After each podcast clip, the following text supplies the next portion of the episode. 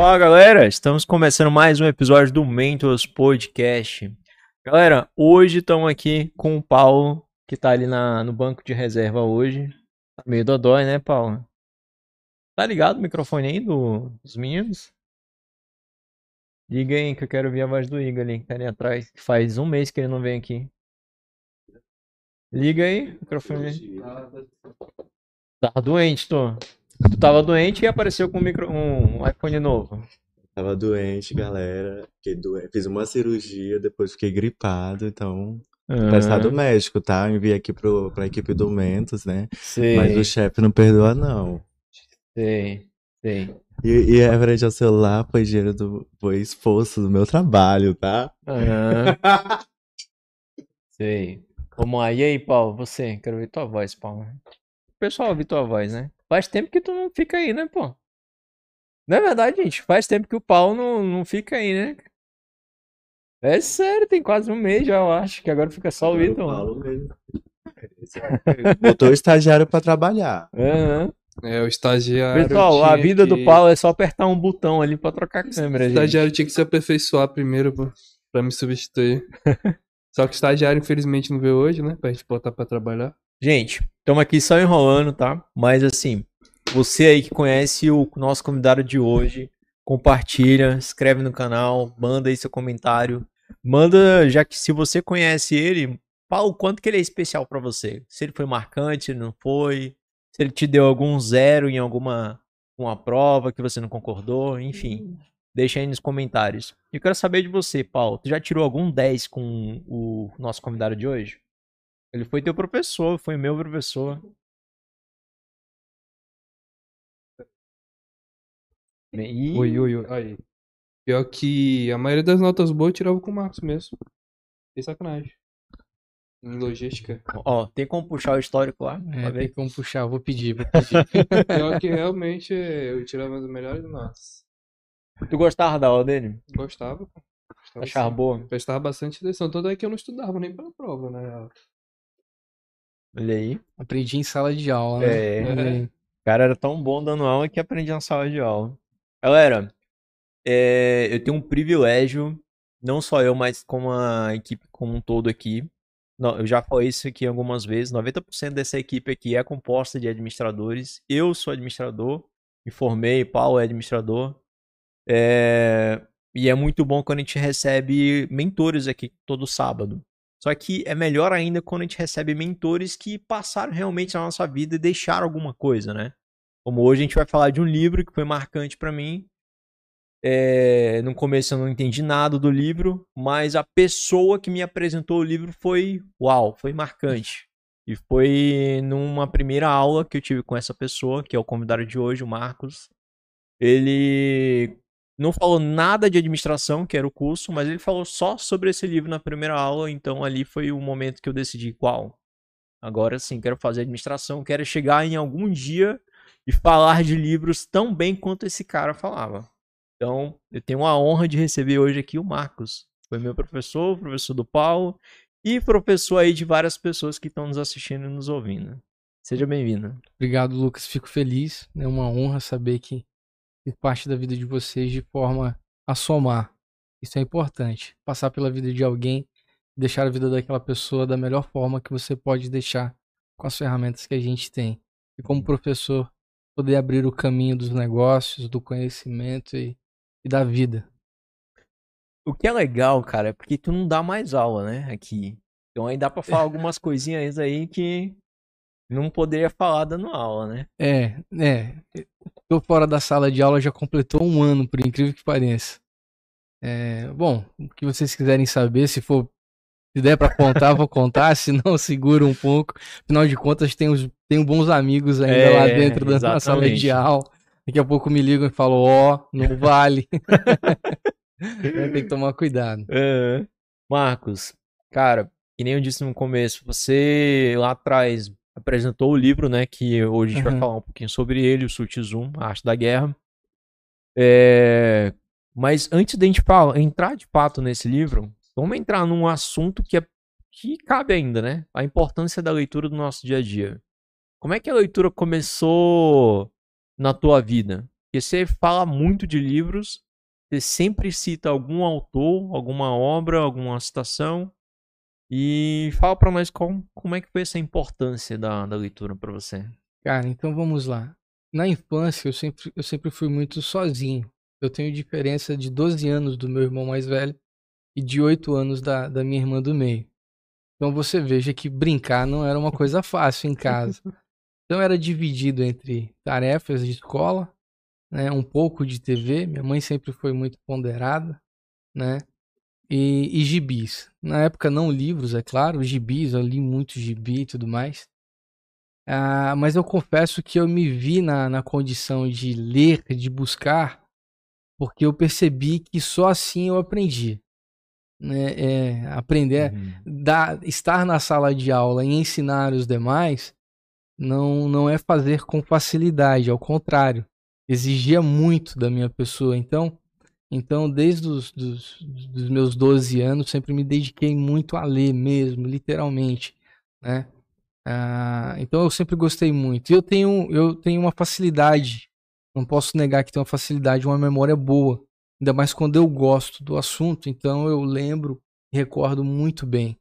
Então os livros entraram para mim e depois como adolescente jovem, eu vi na necessidade de poder ser o meu diferencial. Eu sempre brinquei em sala de aula, eu não virei jogador de futebol e nem montei uma banda, só restava ser né, estudioso, né, dedicado, aplicado, disciplinado. E o livro, por incrível que pareça, é, nos leva a novos mundos. É um livro lido e, e, e, e, processado dentro de si é fantástico, é sensacional. E você e a capacidade que um livro tem de mudar a sua vida, de abrir a sua mente, de trazer você de forma mais tranquila é muito bom. Então, sempre fez parte do, do meu dia a dia. Tem uma, tem uma frase, acho que é do Sócrates ou é do Platão, você me corrija, acho que é, até que você sabe, é o livro ele é um mestre que não fala, né? Acho algo assim, mais ou menos. É, é fica eternizado, né? É, é, é, fantástico. Veja, né? A gente está falando de Aristóteles, né? Sócrates. Veja, seus ensinamentos até hoje. Aristóteles pode ser conhecido como o pai da ciência, né, hum. cara? E se não fosse o livro, as escritas, como saberíamos, né? Como, como, como, como isso chegaria até nós? É, o próprio banquete né, de, de, Platão e a política, né, só entre, entre tantos outros livros, como conheceríamos, né, como chegaríamos a tal, a tal saber, né, é, sendo, sendo, real ou não, como saberíamos de tam, tamanha façanha de Sun Tzu se não fosse pela, pela ideia dos livros. Então o livro é, o livro realmente eu acho que é a semente que fica da pessoa para a eternidade, né? Nós estamos falando aí de, de Aristóteles, que é de 350 anos antes de Cristo. De Cristo para cá são 2.500 anos. Então nós estamos falando de mais de 2.800 anos de Aristóteles, cara. Uhum. Porra, isso é demais, isso é, isso é extraordinário. Então leitura, o livro é eternizar uh, uma pessoa para sempre. Exatamente. É, ainda mais o livro que a gente vai falar hoje, né? Mas assim, eu concordo porque, cara, às vezes você tá lendo algo que foi escrito há milhares de anos atrás, cara. De fato. Entendeu? A gente pode citar é. a Bíblia. É. Né? Exatamente. É... Aí, não, aí, não vamos entrar em, em detalhes Religião, canônicos tal, ou é. deuterocanônicos, né? né? Não é esse o fator aqui, claro. mas é. Olha o aprendizado de cada, de cada leitura, né? Eu tenho versículos que eu adoro, né? Gosto muito e até hoje me ensinam algo toda vez que eu leio de forma. Né, falo, poxa, eu não tinha aprendido isso antes, mas eu já tinha lido isso. Então é. Eu acho que tem aquela questão de você não estar no momento para ler aquilo? É, pode ser sim, com toda certeza. Olha só, filosofia é o estudo do conhecimento, o estudo da sabedoria, né? Estudar o que ainda não se sabe, ou seja, vamos lá. Na verdade, ela já existe, o conhecimento já existe, a sabedoria está aí. Então eu acredito muito que você vai vibrar na mesma sintonia. O mundo é uma vibração. Então quando você vibra naquela, sabe aquele cálculo que você nunca aprendeu, né?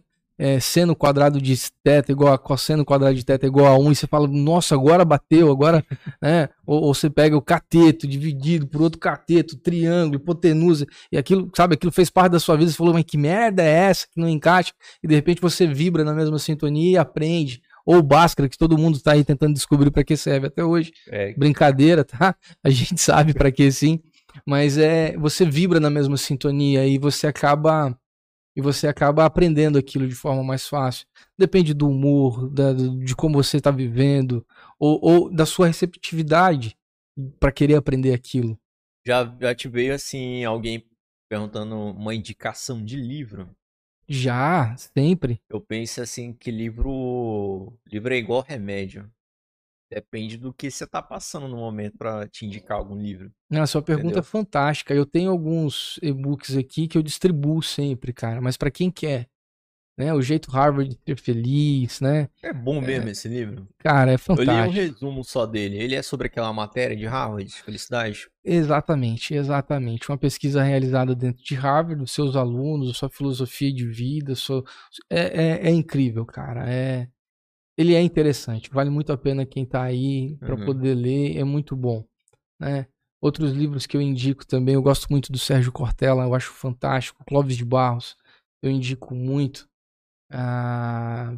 Clóvis de Barros escreveu, dizendo ele que o gato dele escreveu um livro, tu viu isso? Né? Essa aí, essa parte eu não vi. Um livro que eu gosto muito dele é A Vida que Vale a Pena Ser Vivida, Sim. é sensacional, é, é, é incrível o livro. E eu, eu indico muito, cara, eu tenho na verdade, eu tenho vários PDFs aqui, vários e-books que eu distribuo para quem, quem tem interesse, né? É, é, Mindset, eu tenho, tem também, além do jeito Harvard, é, é a sutil arte de ligar o foda-se, que é, que é muito legal. O pessoal fica eu meio. Ainda não, não li esse ainda. Muito bom. Ele, ele entra mais na vibe de autoajuda, né? Um pouco. Não? Comunicação não violenta, ele entra dentro uhum. desse detalhe. A única coisa é um livro para quem quer ser vendedor tem que ler a única coisa, é fantástico. O livro, só existe uma única coisa na vida, é vender. Uhum. Não importa. Ou você cria aquilo, ou você produz aquilo, mas com um único sentido, vender. Você precisa saber vender. Então, vender, a única coisa é um livro que eu trabalho muito, inclusive com a minha equipe de vendas. Né? Eu trabalho com ele, já distribuí esse livro. E livro é isso. Livro é você aplicar alguém e mostrar que existe um caminho, existe alguém aquilo aquela pessoa se dedicou, fez e deu certo. Então isso é, isso é legal. E, porra, livro eu indico pra caramba. Sempre. Qual foi o último que leu? Cara, o último livro que eu indiquei, pô, eu tinha que olhar aqui. Mas eu ando mais ou menos com uns 20 livros. Comunicação não violenta, acho que foi o último que eu indiquei. É sensacional. Esse tá aí pra mim ele, eu tenho ele. Já tenho tem ele? Tenho ele. Minha esposa leu primeiro. Comunicação não violenta, muito legal, muito bom vale a pena. É, outro livro que eu gosto de indicar muito também é né, A Arte de Fazer Amigos e, e, né, conquistar pessoas é muito bom, é hum, fantástico. É um clássico esse, né? Ah, cara? Ah, é. Quem é. É, um clássico. é o Monge oh. Executivo 1 e 2, é o Vendedor de Sonhos do Augusto Cury. Eu acho esse livro, o volume 1, o volume 2 eu detestei. é, Tô bem sincero, o volume 2 foi, pra mim foi trágico, mas o volume 1 um foi incrível. Acontece essa, né? Tipo, não gostar do livro, né? É, é, exato. Mas exato. conhecimento serviu pra alguma coisa, né? Pra aprender alguma Cara, coisa. Não volta, ah, não volta. Vai ter oportunidade, é. vai ter o um momento que a vida vai lhe trazer aquela situação e que aquilo vai ser favorável para você, né? Uhum. Para você poder ensinar. Esse é o detalhe, né? Uma vez eu tive um professor muito legal, ele falou assim: Marcos, o interessante não é saber muito de tudo mas saber um pouco de tudo. Em algum momento você vai aplicar aquilo. Porque senão você é uma pessoa de uma coisa só, né? Uhum. Então, não vale a pena ser uma pessoa de algo, né? Só um único método, uma única forma, uma única situação, um único pensamento. Não, não.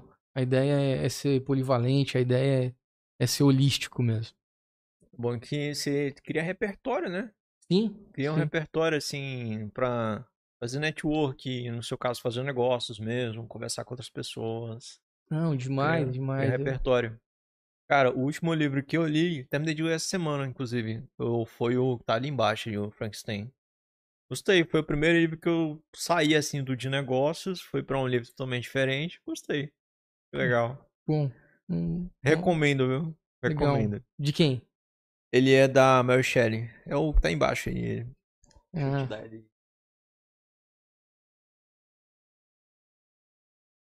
ah, legal. Não, não li ainda.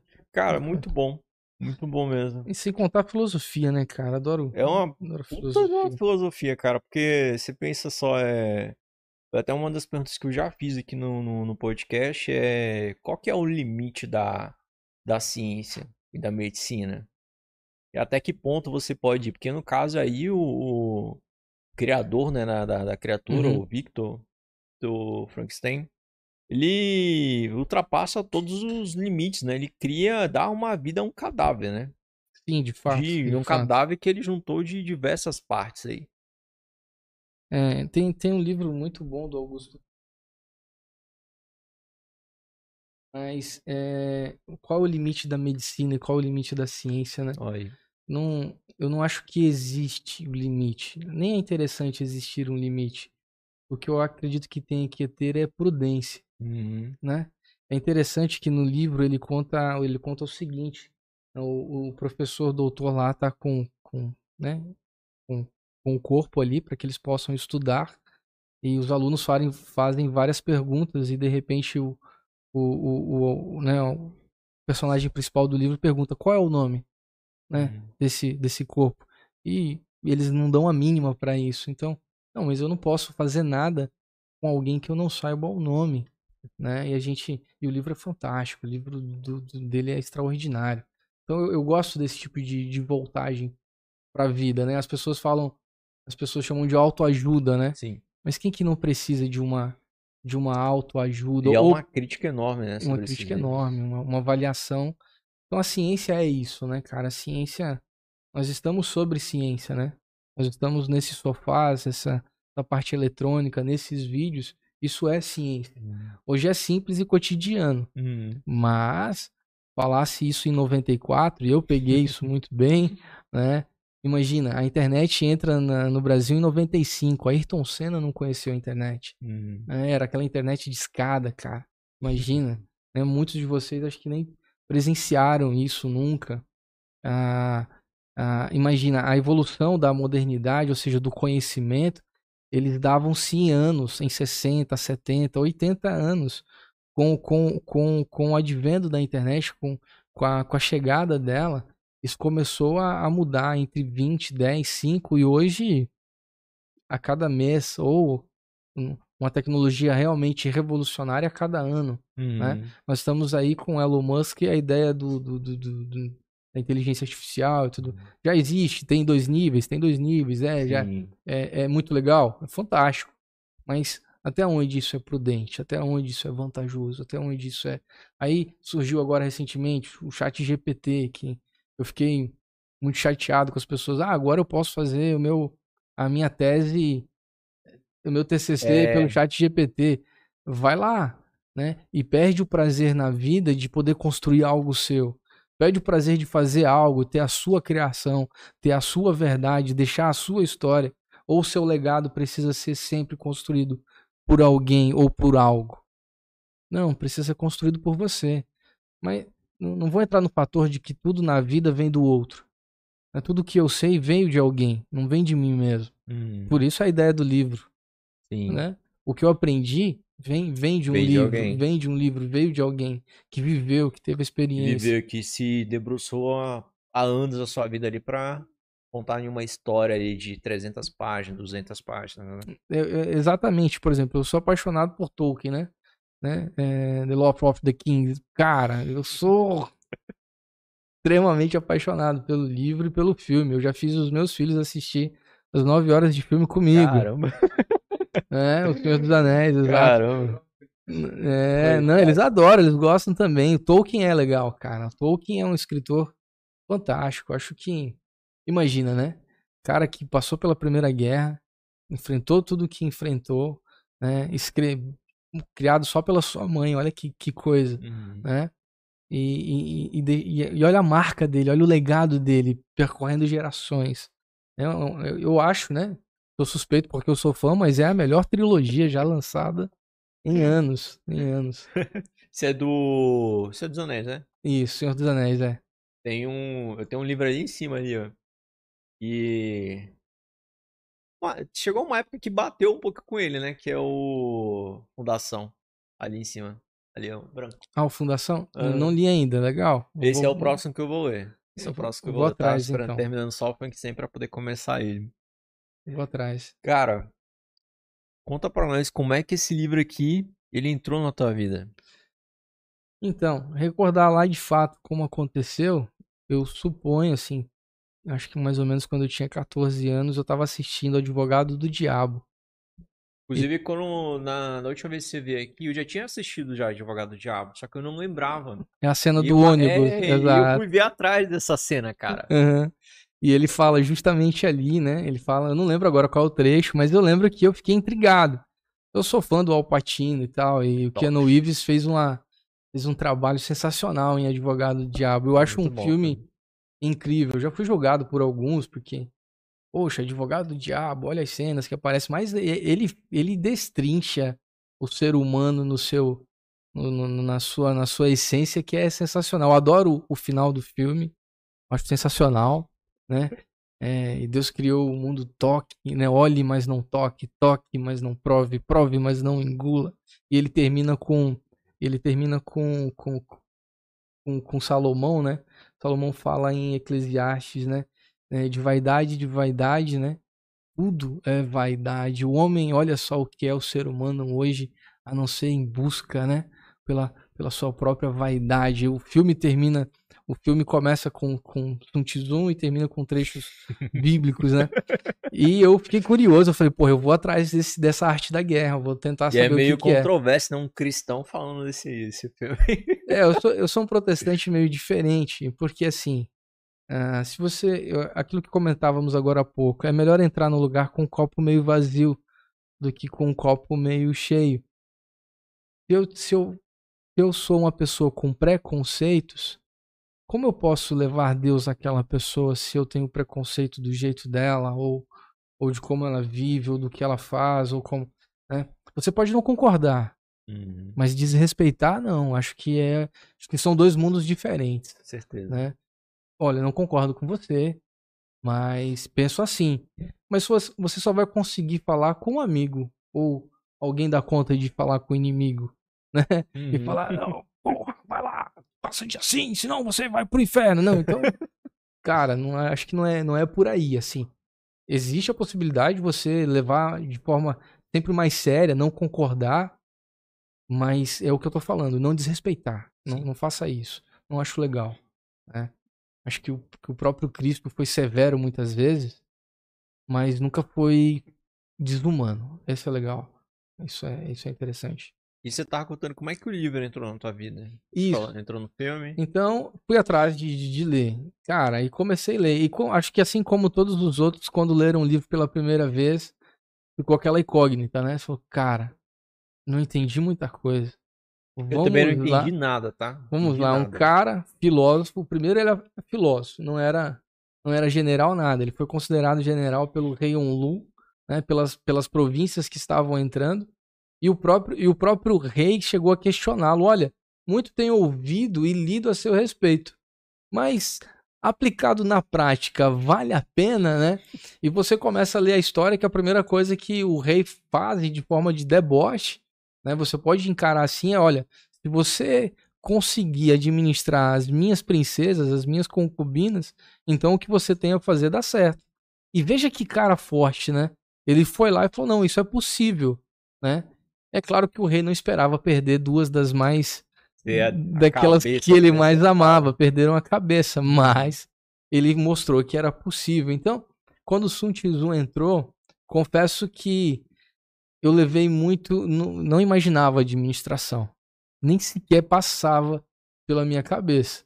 Era mais uma concepção ninja mesmo, uma concepção de arte marcial, Guerra, uma tal, concepção estratégia. de guerra, exatamente. Nem Ah. ou estratégia entrava já pra tu.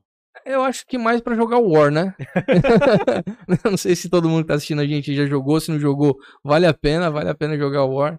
Nem sei, ó, agora é só PS5, Aham. computador, tudo mais. Eu, eu ainda peguei essa fase ainda dos tabuleiros, então, mas cara, é o livro entrou entrou assim, quando eu assisti o filme, veio pra mim eu fui atrás, fui em busca de ler o livro. Ah, cara, virava, virava e mexia, descia naqueles, naqueles antigos sebos, né? E comprar livros lá e tal. Uhum. Então, lá que eu cons- consegui o primeiro livro. Anos mais tarde fui e comprei meu livro novo, os 13 capítulos originais e tal, Arte da Guerra. E foi sensacional. E quando finalmente entrei na faculdade, um professor que eu gosto muito, o professor Sérgio, acho que hoje trabalha no IFE, alguma coisa assim, apresentou o livro novamente. Eu voltei, fui lá, comprei o livro, voltei a ler. E eu gostei tanto do livro e comecei a debater com ele que ele me deu um, um áudio, um CD.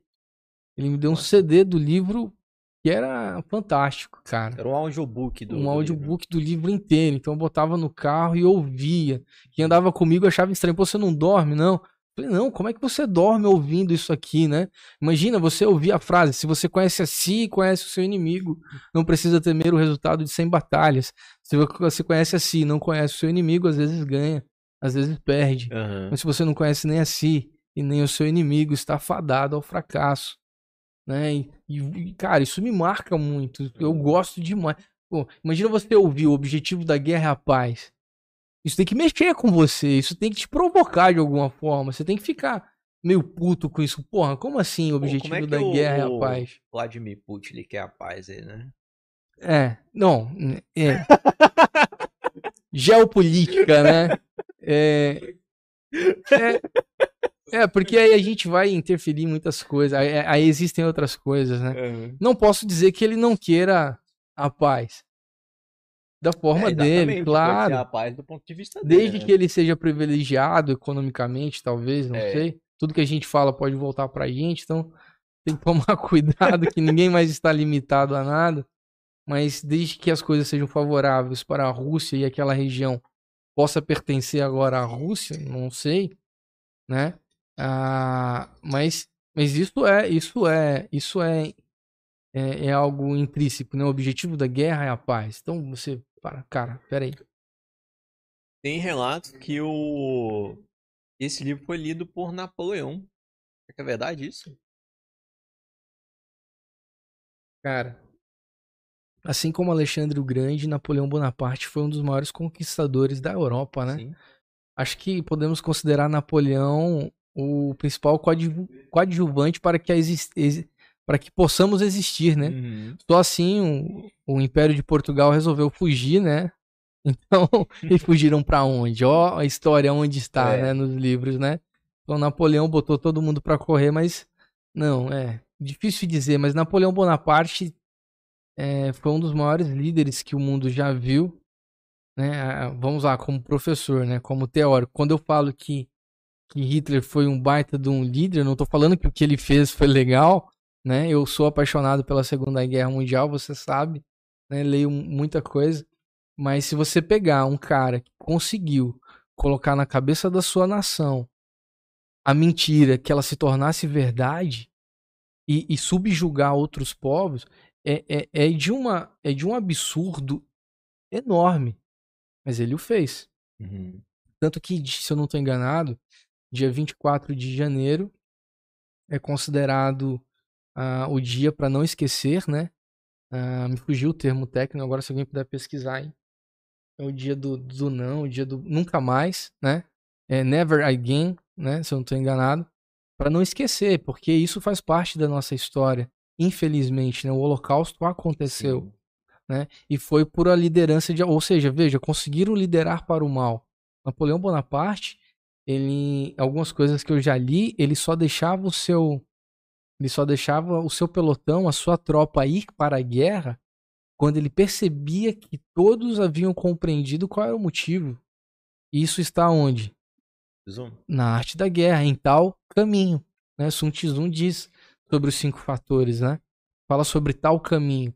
Tanto a nação, ou seja, o seu povo, quanto o seu exército precisa considerar qual é o objetivo. Eu sempre conversei com vocês como alunos, uma empresa que não sabe para onde vai e qualquer lugar serve, é só na história da Alice né? Uhum. Você precisa ter objetivo de vida. Uma empresa precisa ter objetivo e saber por onde está navegando. Não importa se no momento o mar está vermelho, né? Vai em busca do, do mar azul aí. Mas o que, que ele precisa é o seguinte: tal caminho. Né? Isso serve tanto para uma concepção empresarial de gestão quanto para uma concepção de vida. O casal tá em prol do mesmo caminho, do, do mesmo crescimento, você já conseguiu estipular é, até, até onde você já alcançou, já conquistou, o que falta, o que não falta, o propósito ainda está o mesmo, se desvirtuou ou não. Então, o tal caminho é importante. A gente já entrou tá, até numa primeira lição do livro, né? Saber Já. o caminho, né? Exatamente. Resumindo, acho que no livro ele fala é, é, sobre cada soldado saber o objetivo ali que tá indo pra guerra, né? Exatamente. Alexandre o Grande. Alexandre o Grande, é, né? Acho que as histórias estão voltando à tona. Não sei se vocês estão percebendo. Né? Grandes líderes do passado voltam à tona suas ações. Alexandre se perdeu quando ele perdeu, ó, redundância, né? É, Alexandre acabou se definhando quando ele perdeu os, os seus soldados, né? Não recompensava de forma mais como fazia antes, né? Então ele acabou ah, seguindo a vaidade, e querendo tudo só pra si.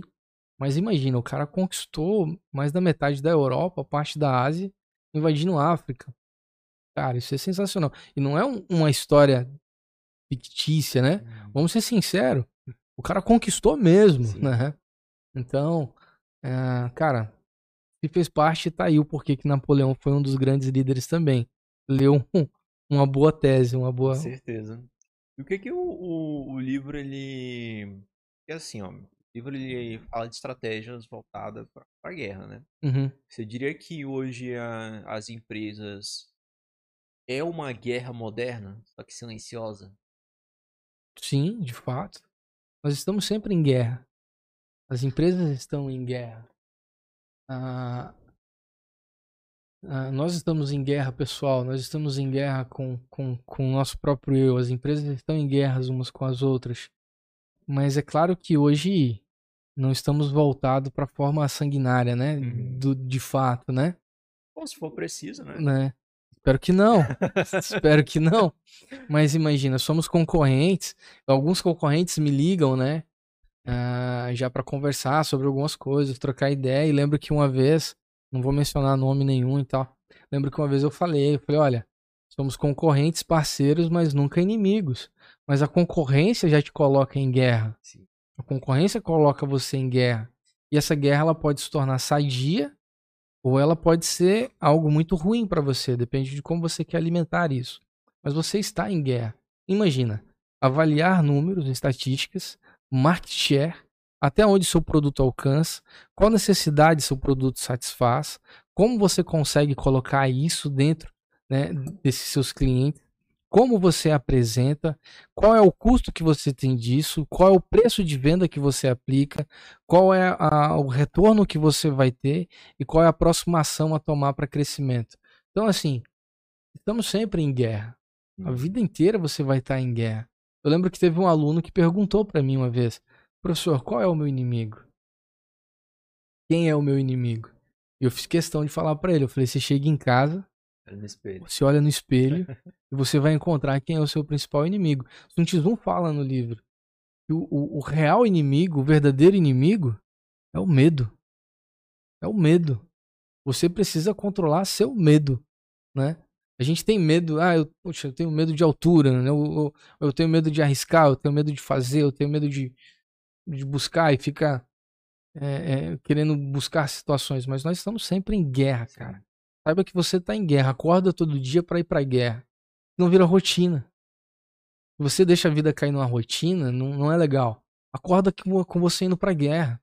Grandes empresas, principalmente as de bebidas, né? Não vamos citar nome novamente, mas elas procuram Se gestores. quisesse dar nome, pode Né? citar, tá? Não. Tranquilo. elas buscam gestores que eram ex-militares. Qual, qual é a constância de um militar? Disciplina. Exato. Qual a constância de um vendedor? Disciplina. Né? E tudo é vendas. Né? Qual, o que, que, o que, que uma pessoa, o que uma empresa precisa ter? O que uma empresa precisa ter? Constância e disciplina.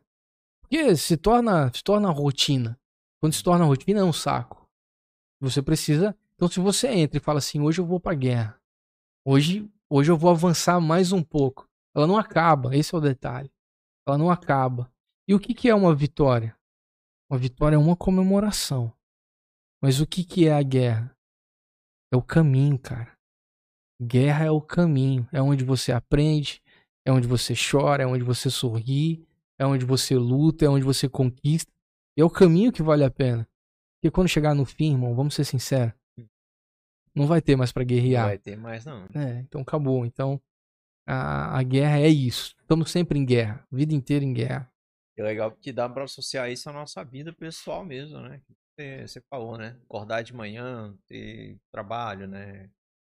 Ter mais um dia para para subir de carreira, subir de carreira no melhorar até o relacionamento. Sempre, exatamente. Você tá sempre em guerra, principalmente contra você. Você é o seu pior inimigo. Tá em guerra contra, sei lá, a balança, tá em guerra contra trabalho para poder subir de cargo, é. que é outra pessoa também que quer subir de cargo também. Exato, você imagina se existisse só você, não, mas todo, todos querem o que eu quero, né? A competição ela é válida. Teve um, teve um cara, é... eu até pedi para vocês pesquisarem e ver se tá certo mesmo. Acho que o Richard Branson ele tentou implantar o socialismo dentro de uma empresa, todo mundo ficou com o mesmo salário. Parece que a empresa não lembro depois o que aconteceu. Mas eu acho que daria errado isso aí, né? Eu aposto que deu errado. Eu não li, não pesquisei, mas certeza que deu errado. Não preciso nem. Não, mas pesquisa aí que vai ser interessante. A pessoa todo mundo com o mesmo salário na empresa? Exatamente. Imagina todo mundo com o mesmo propósito, ou seja, a, a, a mesmas. A, do local da onde vem a mesma sustentação, ser a base igualitária para tudo. Vamos, vamos, vamos ser sinceros, né? Ah, vamos falar sobre meritocracia né? Algo muito questionável dentro da parte social e tal. Existe, não existe? Você merece aquilo, não merece? O mundo fala sobre igualdade, né?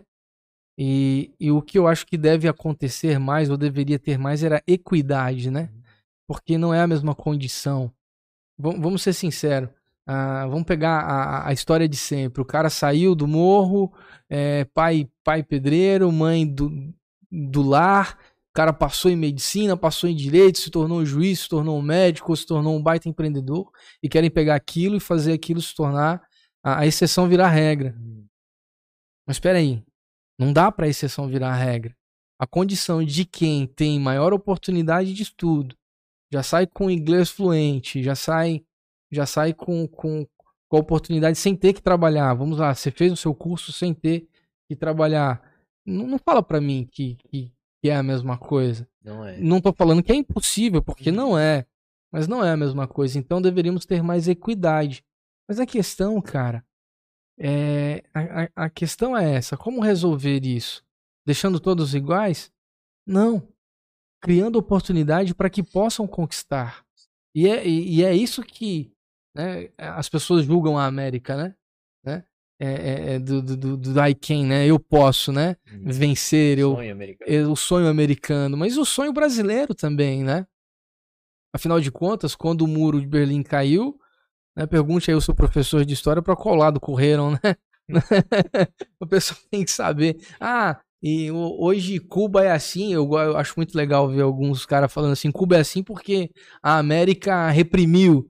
Não, cara, não é assim não. Eles implantaram o socialismo e não deu certo.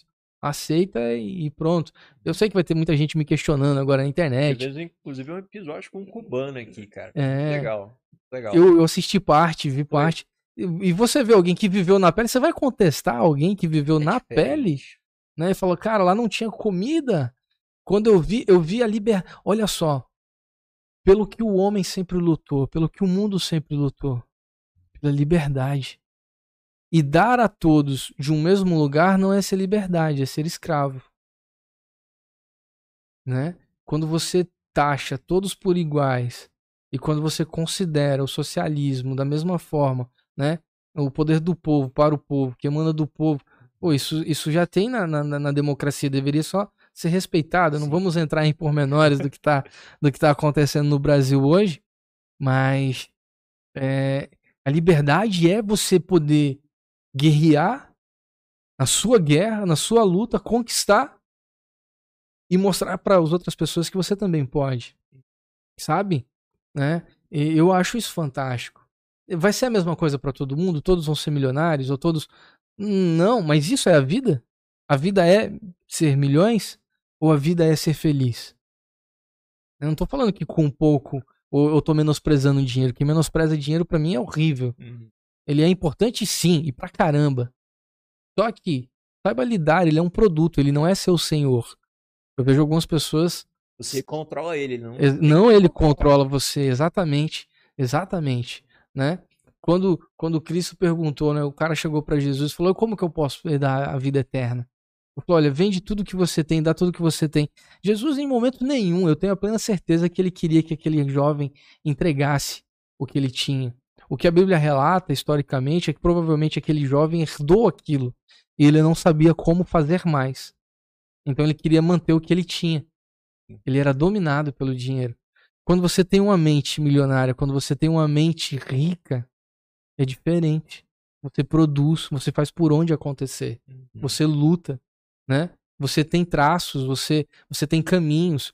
Quando eu falo para todo mundo, né, é, que dinheiro é produto e que produto você pode vendê-lo ou você pode aplicá-lo e transformá-lo em algo melhor e você começa a ver dinheiro de uma forma diferente. Então, é, é, é, por isso que assim, o dinheiro tem seu valor, mas ele não é mais do que eu. Ele não é mais uhum. importante do que eu. Ele me serve para fazer aquilo que eu quero para me deixar feliz, mas não para os outros ou para ele mesmo, para mim. Aquilo é importante ou para os meus, melhor sim, colocando. Sim, sim. Eu acho que fugindo um pouquinho aqui, mas ainda tá dentro ainda o eu acho que Salomão usou bem o dinheiro dele.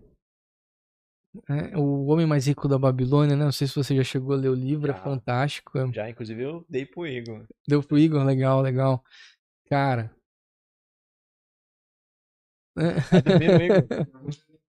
Cara.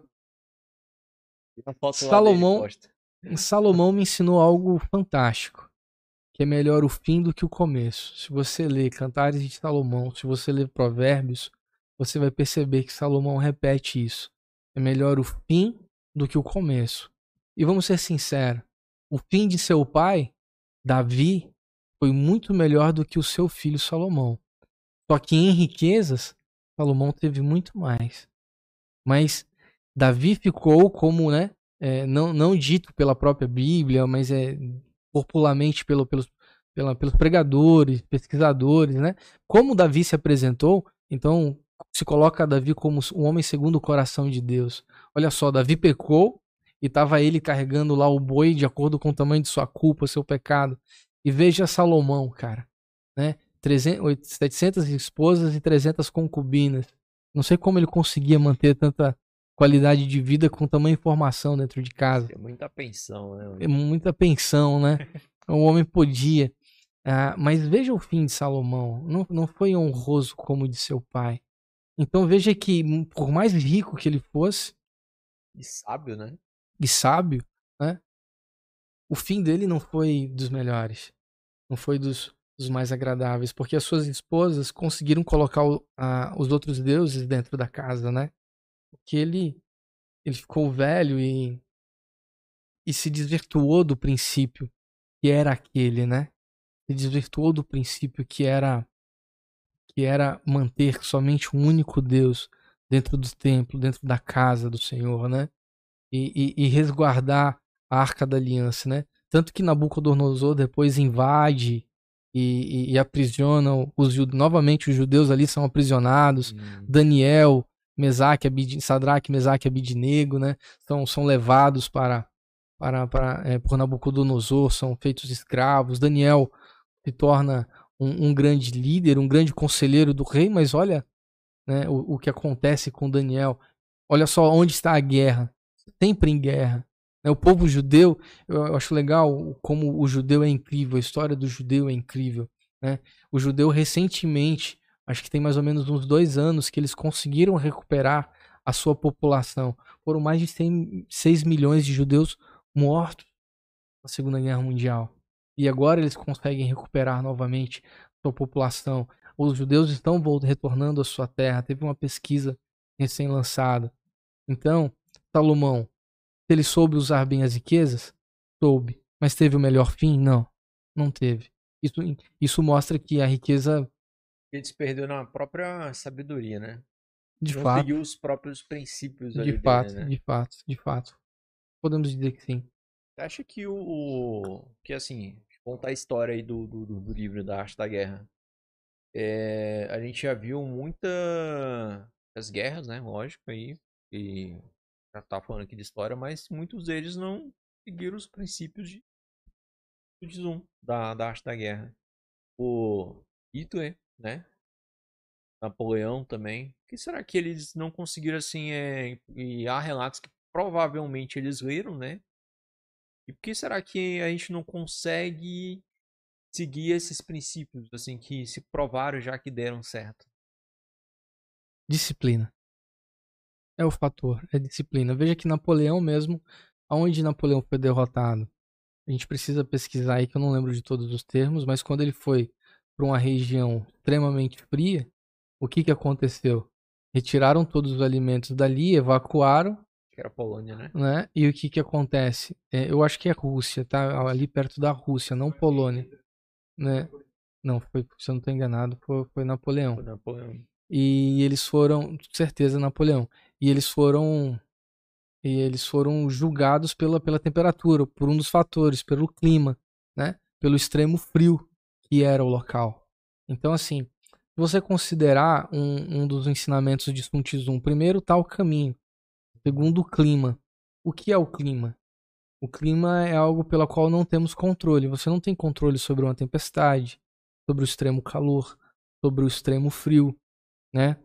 A, a biologia, ela fala que o ser humano, né, é o ser mais adaptável da Uhum. face da Terra. Quando está extremamente frio, os pássaros voam para onde estará vai estar calor, né? Os, os dos frios no do frio permanece. Agora o ser humano não. Ele está no, no, no, no profundo, no mais alto deserto e também no mais extremo dos frios. Por quê?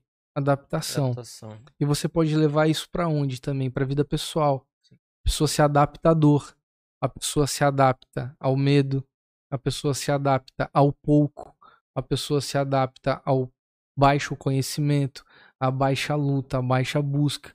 Você não pode deixar isso acontecer, você tem que estudar o clima e vencê-lo.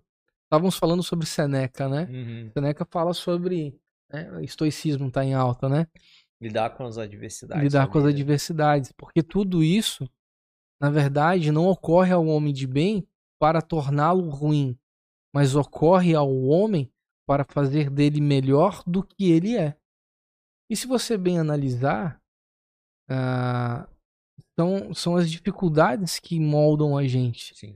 que nos tornam quem somos. São os climas, são, é aquilo pela qual não temos controle que nos faz enxergar de uma forma diferente e, e fazer com que nós possam- possamos dominar. É, eu vou dar um exemplo real, real mesmo. É, a gente tinha marcado um episódio, né? Acho que foi um mês atrás. É, acho que sim. É, a gente deu um problema num cabo. Agora a gente tem cabo do reserva, reserva do reserva. Por causa da ad- adversidade aí que pode vir a acontecer.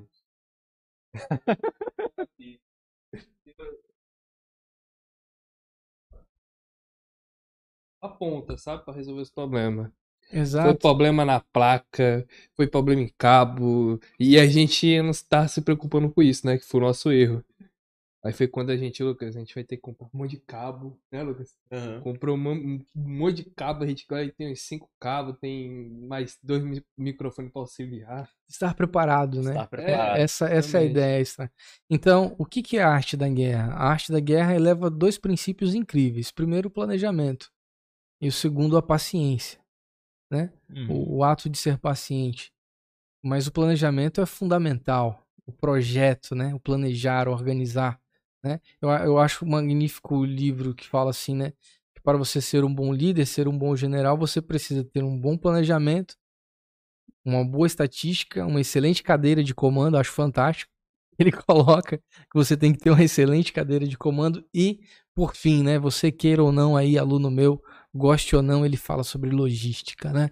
Você só é foda quando você tem a logística a seu favor. E, e o que né, eu desafio cada um de nós aqui, eu faço esse, esse desafio a vida inteira, né? a tudo que nós estamos vestidos, se foi produzido aqui em Porto Velho, né? Eu vou pagar ali um sanduba agora para você, mas tenho certeza que talvez nem você foi produzido aqui. Né? mas o, o, o, tênis, o sapato, o celular, é a logística move o mundo, né? A logística é o que sustenta, ou, ou melhor, traça a melhor coordenação de uma guerra. A logística de um produto, de um item, de uma venda, de um serviço, do deslocamento, a logística é sensacional. É, é, é, é o corpo de qualquer empresa e é, é a estratégia de, de, de, qualquer, de qualquer área. E é fundamental numa guerra, né, também. Né? Imagina. Água, alimento, munição, soldados, bem entre no, outros. Bem no início do livro ele fala que é, o objetivo de uma guerra é a paz. E, e, é fundamental que a guerra seja rápida, né? Por causa dos mantimentos, por causa da desgaste, né, dos equipamentos. É, ele nunca viu, ele nunca, é, o livro comenta que ele nunca viu um, uma situação prolongada ser favorável, né? né? Uma situação de guerra ser favorável. É por isso que a gente pode trazer sempre para o nosso cotidiano, né? Não, não, não, não se deixe manter naquela situação, naquele problema durante muito tempo. Né? Lute contra aquilo, vença. Né? É possível vencer. Né? Eu, eu, algo que eu carrego comigo. Então, ele, quando ele coloca que o objetivo da guerra é a paz, é, nós precisamos traduzir, por exemplo, a linguagem 100 anos antes de Cristo, né? praticamente, Sun Tzu, né? É, em, a linguagem do que ele fala sobre planícies, fala sobre montanhas. Uhum. Olha, olha como viviam esses, esses seres humanos, né? esses chineses. Mas ah, o ato prolongado de nada é favorável. De nada é favorável. Né? Nem investimento, nem mesmo uma aplicação durante. Uhum. Né? Você pode. Você tem os trades aí para para ajudar a gente a discordar nisso, que trade aplicou hoje, quer vender daqui a quer pouco. Vender. Não quer vender amanhã, quer vender daqui a pouco, né? uhum. né? né? Uh, mas. E, e, esse é o detalhe, cara. Esse é o detalhe. Sun Tzu, ele, ele reflete.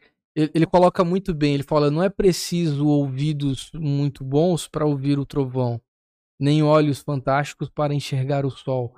Ver o que todo mundo vê e fazer o que todo mundo faz não é o maior da superioridade né, o maior da superioridade é você pegar o inimigo aonde ele não consegue observar, fazer o que ele não consegue fazer e conquistar aquilo que ele sequer imaginava que era capaz de ser conquistado. Uhum. Então, então esse é o ato. Isso é interessante no livro.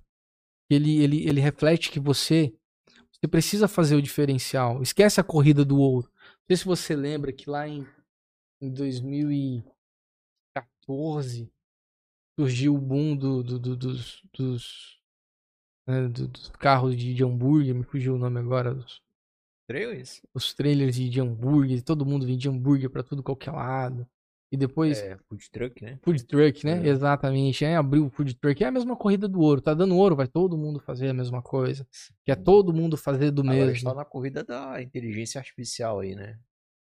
Exatamente, exatamente. Eu não sei quem consegue competir diretamente com, com o Musk, né? Tem o é. Mark Zuckerberg aí com a sua ideia de. E a corrida de longo prazo espacial também aí. Né? Extremamente, né? Eu espero que a humanidade não perca isso, né? A, a parte humana da coisa. Mas quando o livro menciona que você precisa fazer. Olha o que Sun Tzu fala, né? É, que a arte da guerra ela é uma dissimulação. Você fala de simulação com alguns está falando de você não ser verdadeiro. Mas na administração nós aprendemos sobre persuasão. Persuadir não é mentir, uhum. nunca foi. É conquistar. Ele fala é ganhe pelo ganho, é, como é que é? Batalhe pelo ganho, pensa pelo engano, acho que é algo assim, né? É, ele fala que a dissimulação, ele fala, quando longe, pareça estar perto. Uhum. Né? Quando capaz, finja ser incapaz. Né? E quando pronto, Finja estar despreparado. Para que é, é, o ato do blefe, né? Sim. É o ato de blefar. A concorrência não pode saber. O que, que a concorrência mais quer no mundo das vendas? Saber o que você está fazendo, como você está comprando, a que preço você compra, como você consegue realizar aquela logística. Porque como uma empresa ganha dinheiro? Vendendo? Não. reduzindo seus custos. Porque quem faz valor do mercado é o próprio mercado.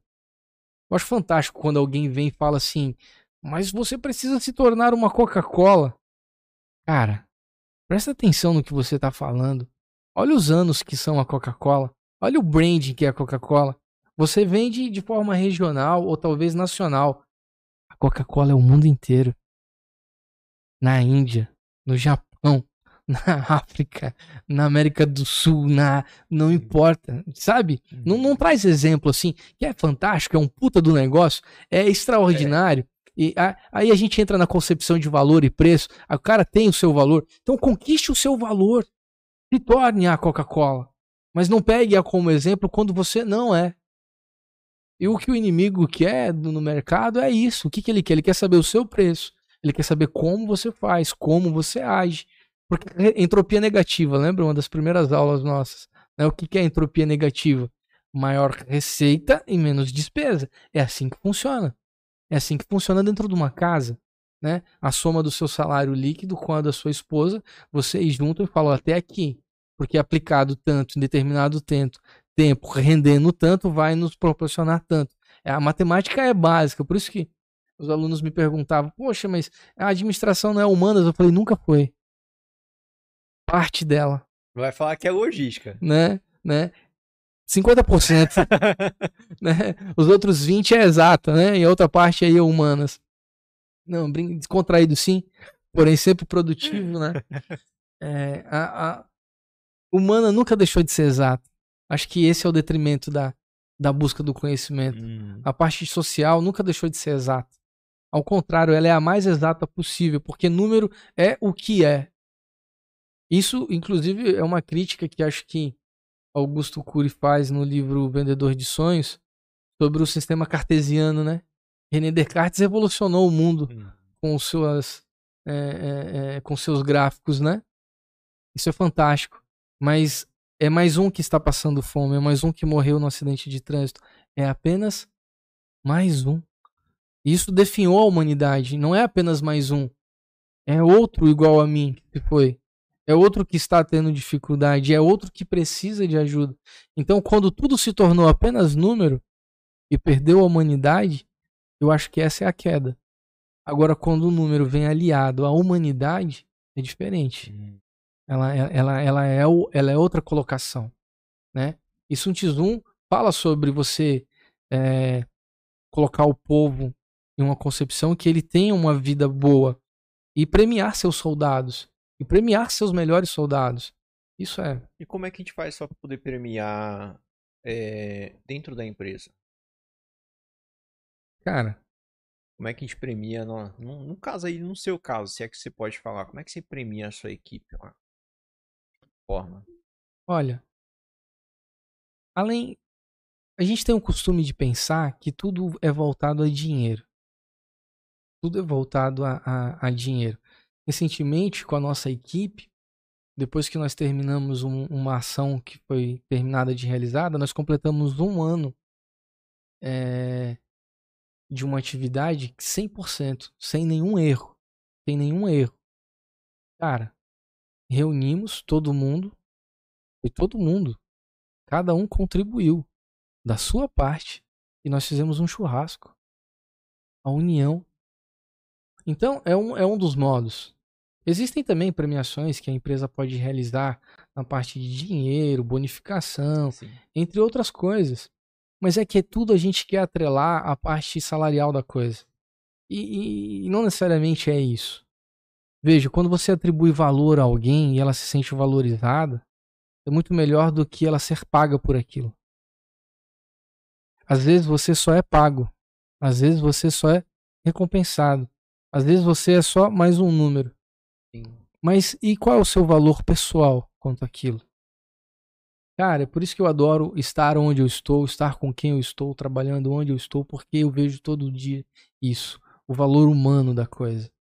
Eu acho que pensa assim, a questão de equipe, a questão também de premiar a equipe, é, é interessante isso que tu falou sobre ser um número. E assim, tem pessoas que estão na equipe que a gente sabe que é muito bom. É indispensável pra, pra equipe aquela pessoa tá lá. Mas tem pessoas assim que. Não é que ela é indispensável, mas, mas é que o fato dela, dela estar lá faz a equipe funcionar. É como se fosse, sei lá, um jogo de futebol sem o capitão do time ali. Aquele cara que leva o time pra frente. Mas não é aquele cara que mais produz, não é aquele cara assim que entrega o, o resultado mais fantástico. Mas o fato dele estar lá, ele melhora a equipe. Perfeito. Então vamos lá. É, é uma engrenagem, né? Uhum. São peças. É, é, é muito fácil as pessoas. Nós somos nós somos reconhecidos por números desde pequenos. O valor da nota, né? Nem se você passa desde que você alcance a nota necessária. Você é considerado milionário a partir do momento do seu primeiro milhão. Você possui tal coisa pelo status de quanto aquilo custa. Nós somos números, né? Só que a, valor, a valorização dos números nunca foram por eles mesmos. Nunca foi. Veja, a Mont Blanc é a Mont Blanc não pela ideia de quanto ela custa. Né? Tanto que perguntaram, por que suas canetas são tão caras? E o cara respondeu, eu não vendo caneta. Eu vendo uma joia. Não é isso? Algo que proporcione algo a mais. Né? A Mont Blanc se tornou o que se tornou. Né? Quando a marca, é isso que todo mundo, todas as pessoas têm que buscar. O valor. Falou. Exato. E aquela pessoa tem o seu valor. Ela pode não ser o melhor resultado em números, mas tira ela, né? Eu acho que vocês lembram que eu apliquei o caso Ricardão para vocês. Lembro vagamente, mas Né? não lembro assim. Que o Ricardão tinha um Ah. problema pessoal, todo mundo demitiu o Ricardão, mas culpavam por não ter a presença dele por cumprir a meta. Uhum. Peraí, falta um vendedor, os demais não conseguem vender no lugar dele? Que história é essa? Por causa de um, os outros não conseguem vender? Teoricamente não existe.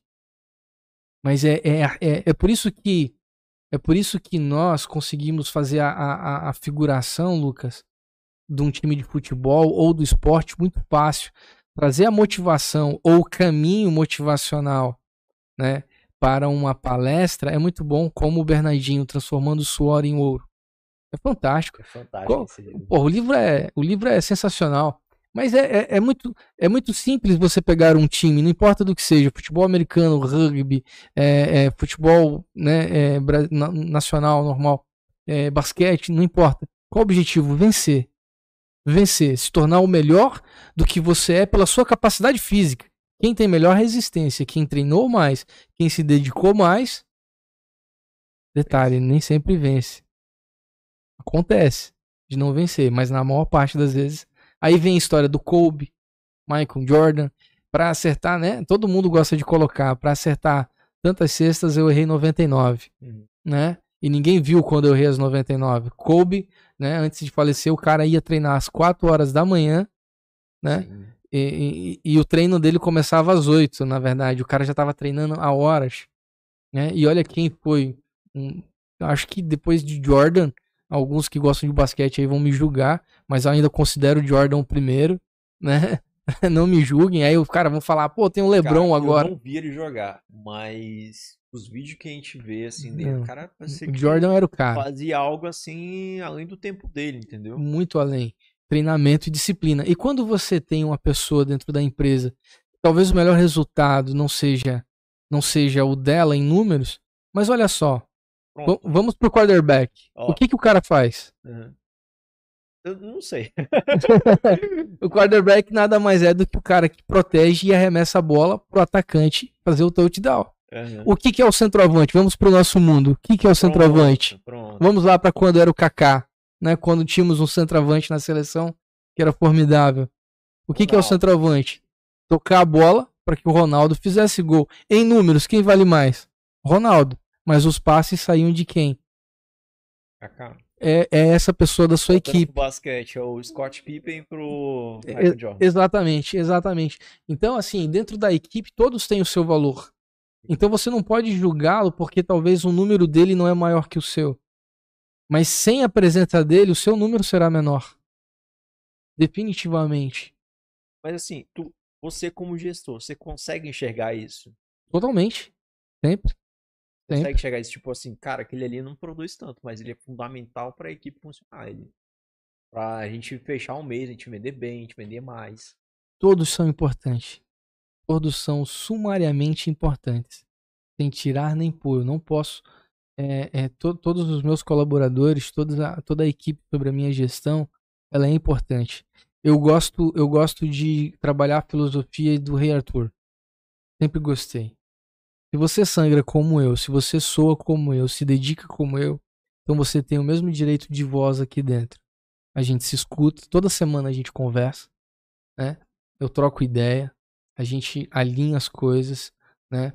É, você molda pelo que precisa ser realizado, pelo que precisa ser feito. Se dentro de uma semana às vezes não acontece, a equipe se entende, a equipe se conversa, porque todos são importantes. Cada ponto é crucial, é fantástico. Então, assim, ah, ah, você não pode. O, o goleiro não faz gol, porém impede o time de, ser, de perder. Sun Tzu fala isso. A vulnerabilidade ela encontra-se no ataque, mas a, a, a, a invulnerabilidade na defesa. Você se torna invulnerável defendendo bem, vulnerável atacando. E é no ataque que você demonstra quanta força você tem. E é na defesa que você mostra que às vezes você é capaz ou não. Marcos, por quê? Quem se defende demais e não ataca, está com medo, está coagido, está protegido por algo que logo será quebrado, logo será derrubado. Sun Tzu deixa claro isso. Mas a vitória, ela encontra, nunca foi encontrada no ataque, mas na arte da capacidade de se defender com um ataque preciso. Por isso que a guerra precisa ser ligeira e precisa ser rápida. Então cada pessoa da sua equipe é importante.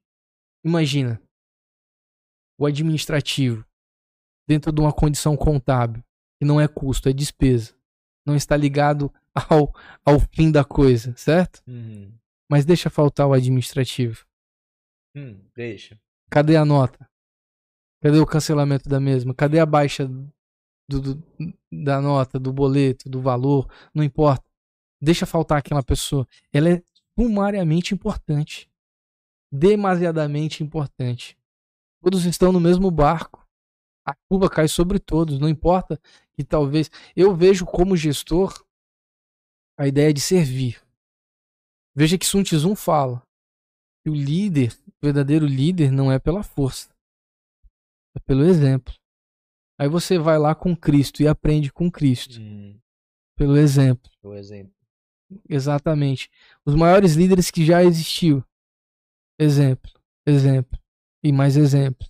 E fazem por exemplo, e fazem por amor ao outro, pelo outro. Isso é legal. Como é que o líder ele consegue hoje ser, o exemplo hoje?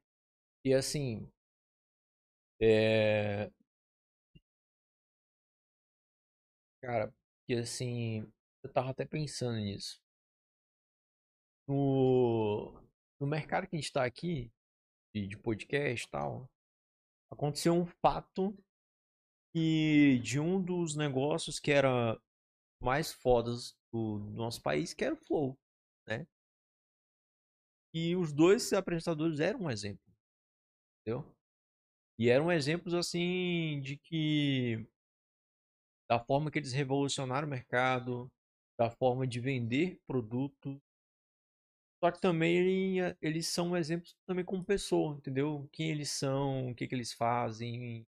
Aí entra naquela questão de certo ou errado, até que caiu aquela questão do, do, do, do- do nazismo lá que, que E ele caiu cometeu um erro absurdo, não pode Sim. se negar que ele cometeu um erro Sim, sim. absurdo.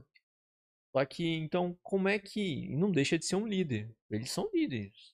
Não pode, Não. tem como contestar isso. se alguém entendeu? contestar aqui, que, ah, se alguém falar assim, Agora, que erra, entendeu? Errado é. Mas então, como é que um líder de uma empresa, qualquer empresa, consegue eh, ser esse exemplo? Vamos partir para o princípio da ética. Vamos falar sobre ética e moral. Vamos. Isso é legal.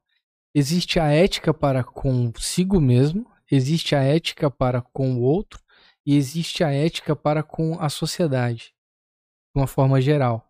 Veja, com você, com o outro e com a sociedade em geral. O que faltou ali naquela situação? Respeito. O Holocausto existiu, aconteceu, não é uma loucura. Hitler é um homem mau, mas ele liderou os nazistas.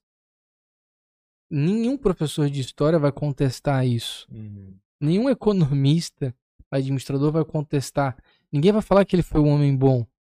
Errado foi. Sim. Trágico foi. Absurdo foi. Olha o que Mengele fez.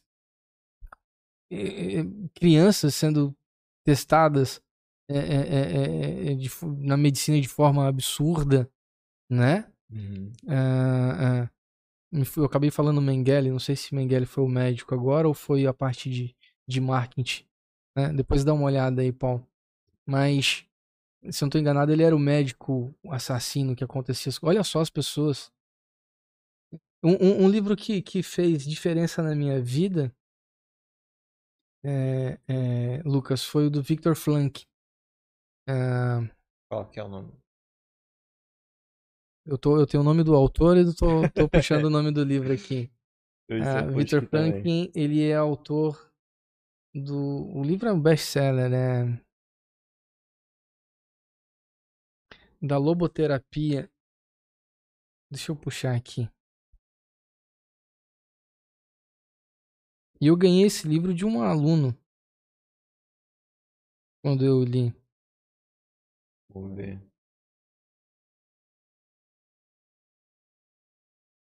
É desse também, que eu lembro o autor, mas não lembro o livro. Em busca de sentido. Pronto. Ah, sim. O livro é fantástico, em busca de sentido. É, a a história não é essa, assim, narrada de uma forma literal. Isso. Mengele era o médico. Obrigado. É que às vezes a gente acaba vendo tantos nomes, Tá. né? Não errei, viu? Só tô bom de história ainda. É, Victor Planck passou pelo campo de concentração de Auschwitz. E o cara escreveu um livro que você tá aí me assistindo, tá vendo o Mentor Podcast, leia. É, em busca de sentido. Como que alguém desnutrido, atacado por tifo, um frio absurdo, subjugado, né? É, é, é, como ser humano. Qual era o sentido da vida? O- no que se apegar? Né? Você já deve ter visto a frase eu tô por um fio, ou deve ter falado já a frase eu tô por um fio. Cara, sabe da onde vem a ideia do eu estou por um fio? Do campo de concentração. Porque toda angústia, toda miséria, toda dor, toda ruína estava apenas a um fio de distância de acabar. Era só colocar a mão. Era só colocar a mão E aí E faz mais você- sentido nessa situação, né? E a gente fica falando essa frase. e você fala a frase: Eu tô por um fio. Não, você não sabe Aham. o que é tá por um fio porque você acorda em uma cama quentinha. Você tem um sabonete. Você tem comida. Sabe? Você, você tem pelo que lutar e pelo que sonhar. E o livro, Em Busca de Sentido, é, é maravilhoso. É incrível que ele fala em meio a tanta tragédia.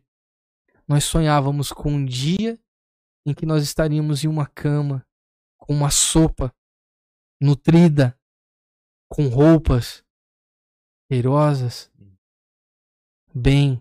Alguém que viu sua esposa ser assassinada, alguém que viu seu filho ser assassinado e ainda conseguiu criar a loboterapia, viveu durante anos, um grande psicólogo da, da, da área é, e, e coloca isso em busca de sentido. É o que nós precisamos, buscar o nosso sentido. A arte da guerra mostra isso. Você precisa ter uma sociedade, um povo, um rei ou um presidente que deveria ter, né? né? No caso, não temos, mas né? em busca de sentido para o seu povo. Do que vale a vida para comigo mesmo? A vida vale para o outro. Você, Lucas, não faz o que faz por você mesmo. Você tem por alguém, por alguém pelo quem lutar. Eu tenho por quem lutar. Esposa, filhos, mas detalhe, a minha equipe é alguém pela qual eu tenho que lutar. Então eu pergunto, está bem em casa? Recentemente eu montei uma planilha pessoal de fluxo de, de caixa pessoal para minha equipe. Sério? Sério. Fiz, Tipo de entre- continha mesmo? de continha casa? mesmo, de casa mesmo. Você Caramba. ganha tanto, gasta tanto com, com, com alimento, né, com mercado, combustível, dízimo, É, Caramba, investimento, então, eu entreguei na mão o- dele. Se o funcionário sair assim amanhã, hoje, sábado, tomar uma, tu viu, segunda-feira, ó, vamos anotar aqui na planilha aqui. Faça. faça. Caramba. O faça, eu entreguei na mão deles. E compete a eles fazerem. Aham, Mas eu entreguei na mão deles. Por quê? Porque dinheiro é produto. Sim. Se é um produto, precisa ser administrado. E as pessoas não têm essa concepção de que tem que pegar o seu dinheiro. Não. É, o dinheiro ele é definido para a conta. Nunca foi. Nunca foi. Pra pagar a conta, né? Não, não. Se você não sabe como trabalhar com ele, isso é complicado. Hum. Então você precisa buscar meios. Eu acredito que a sociedade brasileira está fugindo muito. É, desculpa, a- ainda da, a- da ideia de aplicação. Eles precisam fugir da. Bom, você é bancário, sabe muito melhor. Pessoas têm medo de aplicações, acham que não, vão tomar o dinheiro da gente. Ou tem medo de aplicação, ou na primeira pessoa que chega falando de aplicação já quer aplicar com essa pessoa, não quer ir atrás de conhecimento. É, não quer ir buscar o que possa ser melhor, né? Aham, E fica com a ideia da poupança, né? Aí, absurdo. é, que absurda, né, cara? Poupança era algo que deveria existir, não mais. né? Na minha visão, né? É, Aham. Não mais, não mais. Aplicação, cara. Fazer seu dinheiro render e, e é o que uma sociedade tem que fazer, é o que um povo tem que fazer. Mas desde que a vida não fosse cartesiana, né? Sim. Só mais um. Ou mais um. Cara, é, é interessante isso tu falou da, da questão da, da poupança. Negócios que beneficiam, né? Tava vendo que um, um negócios mais fantásticos assim da, da Starbucks. Gosto muito da Starbucks, é uma pena que a gente tem aqui. Mas assim, tu acha que o negócio mesmo da Starbucks, onde ela tira maior fruta ali de rendimento é dos cafés? Lucas, eu fico devendo, nunca pesquisei tão a fundo Starbucks. Mas já foi na Starbucks? Mas alguma já, já sim, nas viagens, é, Sim. em cada aeroporto Cara. você tem oportunidade para ali. Agora é sensacional Quem- entre um café normal e um café com seu nome. É. Não, descontraído sim, porém, por- mas é sensacional. Não, é, é um não- não brand é, legal. ali. é um brand, mas é, é, É. o brand. Sim, As pessoas É. gostam de ser tratadas pelo seu nome. pessoal. Exato, sempre foi, Pessoal. sempre foi. E se quer ser único, né? Mas enfim. Um negócio que eu acho fantástico, eles têm um aplicativo, eles. Que você abastece, né? Um aplicativo, ou como se fosse um crédito de celular. Uhum. para ir lá na Starbucks lá passar e acumular um- uns pontos até para você pegar uma determinada quantidade e pedir um combo lá de café, um lanche. Cara, isso Só é que aí, aí é que tá. Tem gente que acaba deixando dinheiro lá, entendeu? acaba ou esquecendo, entendeu? Ou acaba deixando aquele dinheiro lá que não dá pra comprar um café. Você teria que aba- reabastecer o aplicativo para poder comprar. A Starbucks tá feliz pra caramba. Imagina cada mil pessoas deixando aí que seja Esse é, centavos. esse é um dos maiores negócios que gera frutos para o Starbucks. Entendeu? Mas olha, mas olha que interessante. Eles a fazem. Apple faz algo parecido com Exato, exato. Eles isso, com o Apple fazem. Ou seja, você não tem mais clientes. Você tem um sócio da sua empresa. Você tem alguém que eh, se torna parte do fã-clube, alguém que está ligado diretamente à sua empresa. Além, além da qualidade do que você fornece, ele tem um carinho, estima por você.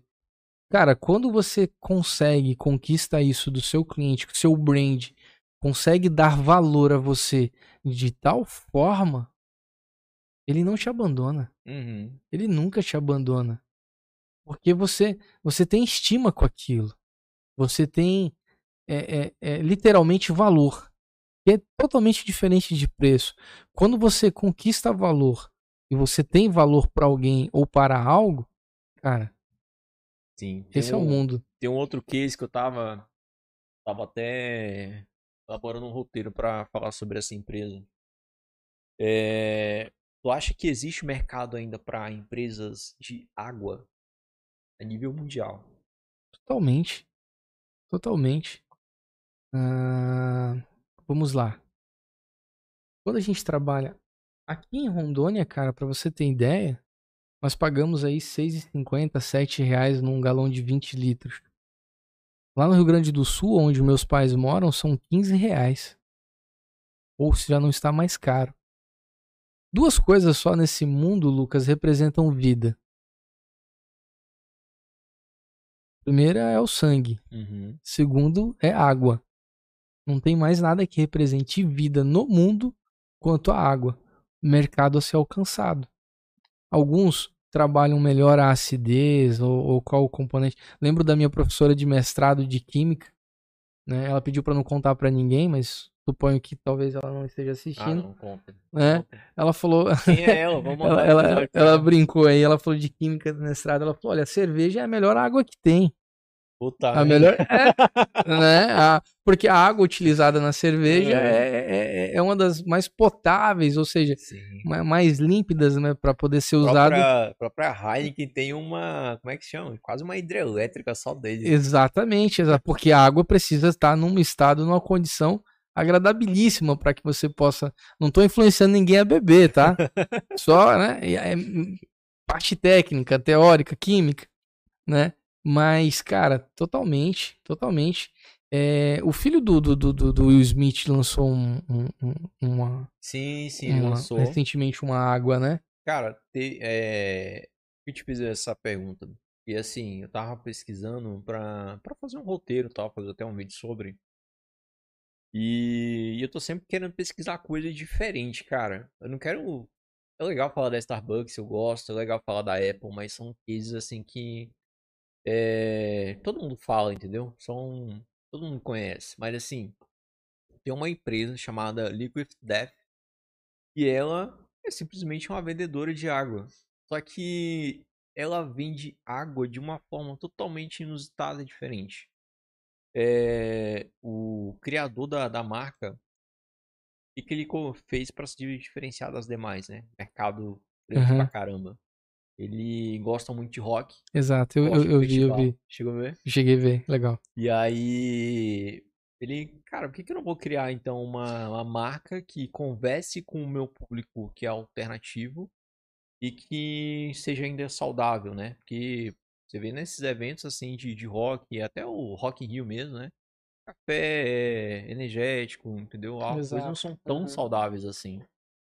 E aí ele acabou criando uma água, né? Ele mesmo Com que rótulos não- muito da É. hora. com, com um slogan muito diferenciado, voltado para o público do pump rock. É, e até o slogan é morte líquida, né? Algo assim. Imagina, né? Você vai comprar. "Ah, eu quero água. Qual água que você quer? Morte líquida, né? é, é fantástico. Então, Tem, tem até uma propaganda dele que é literalmente o cara com uma cabeça de. com a lata mesmo, né? Da, da marca, matando todo mundo, né? Literalmente tá matando a sede de todo mundo. né? Ele, ele, ele conseguiu a linguagem do seu público. Ele alcançou a linguagem. E, e detalhe: o público dele alcança o mundo. Exatamente. Quantos não gostam de pop rock, heavy metal e por aí vai, né? Ah, eu nu- nunca cheguei muito ao, ao som do, do heavy metal, mas o pop rock é legal. Mas, cara, é aí é que tá a comunicação. Ele conseguiu gerar valor naquilo que o grupo dele já gosta, Uhum. ele trouxe. Então, e, e- e vamos perguntar o que ele vende? Água. Água. Aí vamos falar simplesmente água? Não. Não. Tem valor ali. Tem valor, tem vida, mas tem outra coisa. Tem cultura, Uhum. tem informação, tem diversão. E é uma preocupação. E assim, tem uma diferença. Aí você pode até me responder melhor, assim. Porque dizem que para poder reciclar a garrafa é mais difícil do que lata. É verdade? Vamos lá, vam- vamos pensar em E este. aí, e aí ele teve essa ideia também de colocar a água numa lata. é, vamos lá. Né? Eu não sou aí técnico em todos os tipos de resíduos, né? Eu sou mestre em engenharia civil na parte de resíduos sólidos. Minha pesquisa foi literalmente na parte de pneu. Mas vamos lá. Qual era quando surgiu o PET, né? O, a garrafa de plástico? Ela surgiu com a ideia de ser mais fácil transportar, condição da parte de não, de não quebrar, e- entre outros fatores. Tá certo que ela é muito amassada, o público não gosta e tudo mais Uhum. mas ela nunca foi favorável para sua reutilização, pelas condições de bactérias, entre outros fatores, que aí vamos ter pessoas profissionais melhor para poder alinhar. Mas o PET nunca foi é, é, melhor adequado para sua reutilização. O vidro, por outro caminho, é o contrário. O seu reuso deste resíduo é muito melhor hum. para a mesma finalidade. Veja do que estamos falando. Para a mesma finalidade é muito mais adequado do que tanto que você, né, tanto que a gente não precisa citar nomes, mas a gente tem um refrigerante que todo mundo gosta aqui e ele é colocado em qual garrafa? Da Heineken. Vocês já viram, né? Ele é tampa, Dolly, né? né? Ele ele tampa lá, né? Da, da, da, É produzido na região, todo mundo gosta do refrigerante, é fantástico, é muito saboroso, mas a garrafa é qual? Porque ela é melhor ester... Não, é PET não. É garrafa long neck de, de cerveja. Rapaz, agora que ah, agora eu sei, o. o... Isso, é, é. Guaranazinho. É, o Guaranazinho, exatamente, exatamente. Não é pet, não. Porque é melhor esterilizado. Uhum. Muito mais do que um pet, que não é adequado para tal situação. Né? Então, o mundo, né, você, você entrou numa área muito legal. Né? É, as pessoas têm que perder o termo lixo, é resíduo. Né? Resíduo. Porque ele pode ser transformado ou para atividade mesmo própria ou para um outro. Existem duas coisas, elas são totalmente opostas. Inclusive o Francisco, se estiver assistindo a gente, pediu uma ajuda com a turma dele aí. ah, aí mandou o material, dei uma lida. A primeira coisa que a gente precisa entender é a diferença entre destinação e disposição. Disposição é quando aquilo literalmente precisa ir para um aterro e não vai ter mais utilizado. É, utilizado. Aquilo vai ser é, aquele resíduo, no máximo vai gerar ali, é, ele vai se tornar orgânico e vai gerar metano, pode virar energia, mas aí é outro assunto, outra história que a gente pode trabalhar. Ah, pneu não precisa necessariamente nunca ir para disposição, tem que sofrer destinação. Pneu pode virar asfalto, tola de sapato, tapete, quadra de futebol, entre inúmeros fatores. Né? O pneu inservível pode, pode acontecer. A minha pesquisa é o pneu inservível agregado para capeamento asfáltico. Imagina Rondônia tem uma capacidade incrível, né? o norte tem uma capacidade incrível, né? se, se os políticos estiverem vendo a gente aí, de pegar, meu amigo, o agregado do pneu para o capeamento asfáltico. Ele é entre 15% a 20% mais caro que o convencional, mas ele é 200% muito mais resistente. Os Estados Unidos faz isso desde 1960. O primeiro asfalto borracha no Brasil surgiu em 2001, no Rio Grande do Sul, Nossa. entre uma empresa chamada Grega Asfalto junto com a Universidade Federal do Rio Grande do Sul, para você ter ideia. 2001, cara. 2001 né? E você não vê isso pulverizado ainda entre as nossas regiões de maneira agradável. O pneu pode se fazer até pirólise, para você ter ideia, né? Geração de energia, hein? entre outros fatores. Ah, então, acaba que a gente vai para muito lado, né? Sun Tzu faz você. É. Fico com medo de sair, me, me corrige, me chama atenção, cara. Fica tranquilo, porque, cara, tem, tem tudo a ver que a gente, que a gente já conversou aqui. Já conversou sobre clima, a gente já conversou sobre. Porque tudo isso aí entra também em conhecer o, o nosso serviço, conhecer o outro também. Tá dentro do livro, da história. É, uma coisa que a gente não citou aqui, tu até falou também no começo, é por que será que é um livro tão difícil de ser lido? Quem lê a primeira vez ele? Uh, maturidade, vivência, experiência. Quando você consegue linkar a arte da guerra por exemplo, hoje, Lucas, para você é muito simples comparar a, os ensinamentos ao mundo corporativo. Imagine alguém que não consiga, que não teve essa experiência, não teve esse conhecimento é, é, é, aplicado. Então, por isso ainda hoje é um livro muito assim, não, eu não diria nem difícil, mas é que falta nas pessoas fazerem a linkagem certa. É, como o meu aluno, ó, oh, professor, quem é meu inimigo? Como se ele fosse ter um inimigo de fato, né?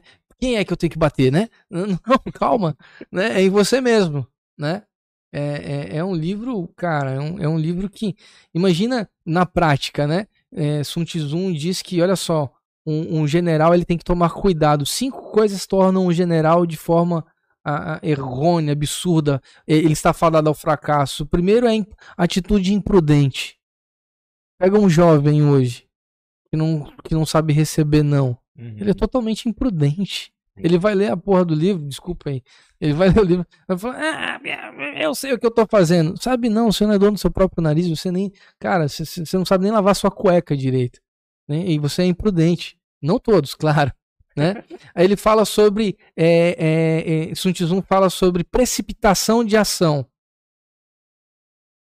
Precipitação de ação precipitar em algum determinado. Exato. Isso leva, isso, isso leva o, o gestor ao fracasso. Tem, Ser precipitação na ação. Tá certo que você não pode ser demorado em tomar decisão, Sim. mas ser precipitado é totalmente diferente. Se magoar com facilidade, Sun Tzu fala. Do general se irritar, ser sensível com, com chacotas ou, ou. Cara, sabe quando você cresce na vida? Quando você tá, trata o profissional como profissional. E você para de ficar se importando com a opinião dos outros e trabalha isso friamente.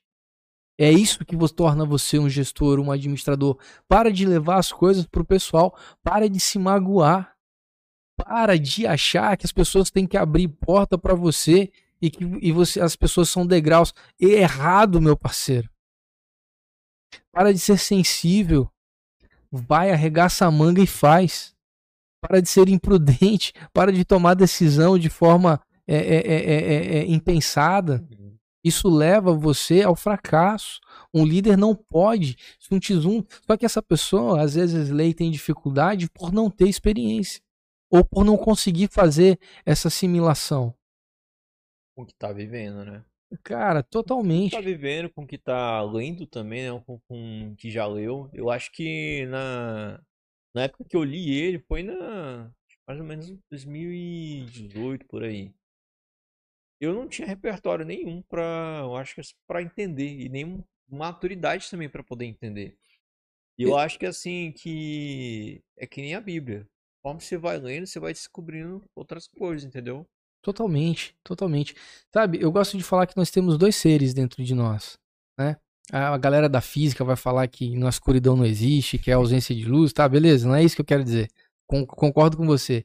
Mas nós temos dois seres dentro de nós. Aquilo que né, é, é, nos, no, nos é, vem a nos levar para baixa autoestima, é, é, medo, né, tristeza, e temos aquela da alegria, motivação. Qual dos dois é mais forte, Lucas? A tristeza, né? Não, o que você alimentar mais. Hum. Depende do que você está se alimentando. Sim. Mas eh, a pergunta que eu fiz é, é, é, é ela é propícia. Da tristeza porque assim, por exemplo, no estando aqui do podcast, uh, no começo se tinha 10, 10 comentários bons, mas tinha um ruim e a gente focava no ruim. Entendeu? É por isso que eu citei tristeza. Pois é, pois é. Mas nós temos. Mas porque a gente alimenta isso. Nós temos tendência Cara, 10 pessoas te deram sim, uma te deu não, e a gente vai focar no cara que deu um não? Pô, desculpa, eu tô me fudendo pro cara que me deu não. Foda-se, cara. Né? Desculpa, minha esposa deve estar tá assistindo, tô falando palavrão. Mas, cara, tu vai se preocupar com aquele que te deu não? Aí todo mundo vai por esse lado. Não, a tristeza, a depressão e tal é mais forte. Não, é o que você alimentar mais. O que, que você tem se alimentado? Do que você tem se alimentado, qual livro tem lido, que filme tem assistido, e que eu, filme nem tanto, né, cara? Mas qual livro você tem buscado, cara? Que conhecimento você tem, sabe? É, a gente tem que entender uma coisa, assim, Lucas. A, a, a vida, cara, além de você ter que alimentar a parte mais forte, deixa eu falar uma coisa. Você sabe qual é o, o que existe algo em comum entre a felicidade e a tristeza? Tudo passa. Exatamente. Parabéns, meu amigo Lucas. Exatamente. Tudo vai ter o um dia tri... né? exato. Vai ter um dia que você vai estar tá foda, pra cima, show de bola, sabendo tudo, organizando tudo, fazendo tudo. Vai passar. Vai ter o dia que você vai estar tá ruim, vai estar tá exausto, cansado, triste. Também vai passar. Os dois passam. Os dois passam. Você é só você. Veja, Felicidade na filosofia é um instante ou um momento ao qual você quer que perdure por muito tempo. Mas ele é um momento. Se ele é um momento, o outro estado de você é apenas você. Simples assim. Nem triste, nem feliz. Apenas eu. As pessoas têm dificuldade porque nós, da sociedade ocidental, diferente da cultura oriental, a cultura oriental ela não tem muito do porquê das coisas ou das respostas. Elas são o que são, como a água. A água não tem várias formas, ela se adapta. Aqui não, a gente quer resposta para tudo. Oh Deus, por que não aconteceu comigo ainda? Oh Deus, por que está acontecendo isso comigo? E que tal você começar a olhar para as coisas e entender que, cara, eu tenho que aprender algo com isso. Preciso melhorar. Preciso me tornar melhor do que sou, porque isso veio para algum proveito. Ou você pode gastar o tempo reclamando. Eu gosto muito, cara, é claro, 12 anos completo em agosto de casado. Hum. E a minha esposa é uma das, das melhores mentoras que eu tenho. Porque ela é muito verdadeira. A palavra de Deus fala que quando Deus criou a mulher, no hebraico propriamente dito, ele coloca ali como ajudadora, opositora. O que, é alguém que se opõe a você? Alguém que fala: olha, você não está certo, você precisa uhum. crescer. É isso. Exatamente isso. Deus fez a, a sua esposa, Lucas, para ser opositora a você, mas não para te destruir. Ao contrário, você não vai longe com abraços, você vai longe com críticas. Aí vem um palhaço e ainda fala assim: ah, crítica construtiva. Para com isso, crítica é crítica. Criticou e pronto, para com essa merda de que é construtivo. Porque você só vai crescer se quiser. Só vai crescer se você quiser. Ou tu vai ficar na porra do teu canto e tu vai ficar chorando. Uhum. Mas se você só cresce e falar, não, preciso crescer. Preciso lá e fazer acontecer. Então faça. Simples assim. Ninguém vai fazer por você. A não ser ela que vai estar do seu lado te incentivando. O resto, irmão, vai para cima. Sim. E acabou. É, não, tem, não tem conversa. Então, então é, é isso o mundo, cara. As pessoas querem sempre um momento de felicidade, de êxtase, mas a, esquece de viver o natural. Não esqueça de viver o natural. A Bíblia fala, cara, Eclesiastes fala, tempo para tudo. Plantar, Sim. colher. E a gente quer plantar hoje colher amanhã, cara. Não é assim, né? Nunca foi, nunca vai ser. Tira pelo, tiro pelo livro. Em 2018 eu não entendi nada, só vim entender, acho que um ano pra cá, dois anos pra cá. Então, similaridade, as pessoas não têm experiência. Então elas têm dificuldade. Então elas interpretam para quê? Poxa, guerra, inimigo, paz, aniquilar. Uhum. É, veja que Sun Tzu nem exalta a guerra. Ele fala que a verdadeira guerra precisa ser vencida fora das batalhas. Antes requer muitos cálculos, uma boa logística e um bom planejamento. Você vence a sua guerra. Você vence a sua guerra. É, é o que ele fala que é vencer a guerra sem lutar. Se encaixa nisso? Vamos, vamos, vamos trazer. Vamos, vamos vencer a guerra sem lutar por um mundo que esses dias eu aprendi foi muito legal. Recentemente eu assisti aquele filme do Will Smith, da, das jogadoras de, de tênis e tal, que eu achei fantástico. Ah, sim, sim. E, e eu, percebi, eu percebi. Por onde até ele ganhou o Oscar. Né? Exato, exato. E eu percebi que no, no, no tênis, né? O fator, cru, o fator crucial é o joelho. É o é. joelho. É sensacional. Aí eu fui pesquisar sobre boxe. Cara, adivinha qual é o fator crucial? É o joelho. Você precisa estar tá ali com as pernas muito bem posicionadas e agachadas. Na corrida, no futebol, joelho. Por que, que você tenta vencer as suas guerras de pé? Por que, que não tá de joelho orando? É, é, é a similaridade. Você tá entendendo? Hum. Cara, ajoelha e ora. Busca a Deus. Você vai ter a resposta. Ah, mas eu não acredito em Deus. Então, cara, então busca uma força superior. Mas ajoelha também e busca essa força superior. Entende? É, eu acredito muito em Deus. Então, é exatamente isso. Então, quando o Sun Tzu fala de você vencer a guerra, cara, todo problema que eu ou você possamos estar enfrentando, por que vencer no, na força do braço? Por que não se planejar antes? Chama sua esposa, chama a sua equipe de trabalho e fala o que, que nós podemos fazer para vencer tal situação. O verdadeiro líder ele não tem a resposta sozinho. Eu acho que um, um, erro grande do líder é achar que a resposta é só dele. Não, não é assim. E tem equipe que acha que o, líder sabe tudo. Na verdade, não sabe. Não, de forma alguma. É clichê, mas assim, é verdade. É, você tem as pessoas na sua equipe para elas dizerem o que deve fazer. Não você passar só a instrução para elas. Né? Tem que ser feito. O estrategista, quem é o estrategista? É o líder. É o líder. Né?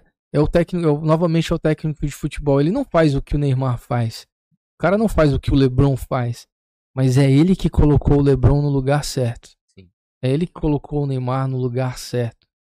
Né? No, no mesmo livro, Bernardo, por exemplo, Transformando Suor em Ouro, ele fala sobre a diferença da equipe.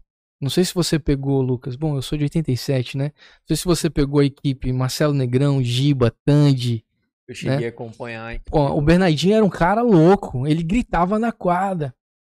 Era engraçado. Era, era sensacional. Quando mudou a equipe, no livro ele conta isso. Ele percebeu que ele não podia fazer a mesma coisa. Porque ele percebeu que quando ele estava fazendo isso com a equipe do passado, eles motivavam. Quando ele estava fazendo isso com a nova equipe, eles achavam que ele estava desestruturado e por isso se desestruturava também. O Bernardinho tem uma associação assim, ele é uma, ele é uma mãe. Uma mãe ela ela passa a lição, mas assim você não vai ficar com raiva dela. Você sente que aquilo ali é acabou. aprender. Tem um livro Entendeu? muito bom, cara, chamado As Cinco Linguagens do Amor. Gary Cara, me falaram já desse livro já. O livro é sensacional. O convidado veio aqui, ela me falou desse livro. Então, descubra qual é a linguagem do, do amor da sua esposa. Por exemplo, da minha eu sei qual é, né? Hum. Uh, eu preciso ser um cara totalmente ativo. No sofá nunca. Tem que estar tá fazendo alguma coisa, né? E, e você, e por que que os pais descobrem filhos diferentes? O primeiro adora presente e o segundo não. Porque o primeiro requer atenção. Outros têm a sua linguagem de amor no ouvir, outros no tocar, outros no falar, outros no fazer, né? Descubra qual é a linguagem de amor da sua equipe. Eu não estou falando que você né, vai ser é, um mundo carinhoso dos do, do, do recursos humanos. Oh, meu Sim. Deus, que bonitinho. Cara, não é isso. Mas descubra a linguagem da sua equipe. Às vezes você está utilizando a linguagem errada. Descubra qual é a linguagem dele para que ele possa melhorar. Um Tizum fala que as ordens precisam ser bem definidas. Caso não, a culpa é de quem? Do líder, do general. Exatamente. Uhum. Ele fala: transmita bem as ordens. Explique de fato o que é para ser feito. Faça-os cumprir, mas faça antes que eles tenham entendido. Cara, é fantástico isso. Às vezes quer colocar o cara na estrada para vender, ou quer colocar alguém na equipe e não vai dar certo. Eu uhum. lembro muito do monge executivo o primeiro livro, porque o segundo também não gostei. Né? Mas o primeiro pegaram o operador de máquina e colocaram ele como líder. O cara tratava os outros igual fecha uma porta com raiva. O cara era bom operacionalmente, mas como gestor era uma é. catástrofe.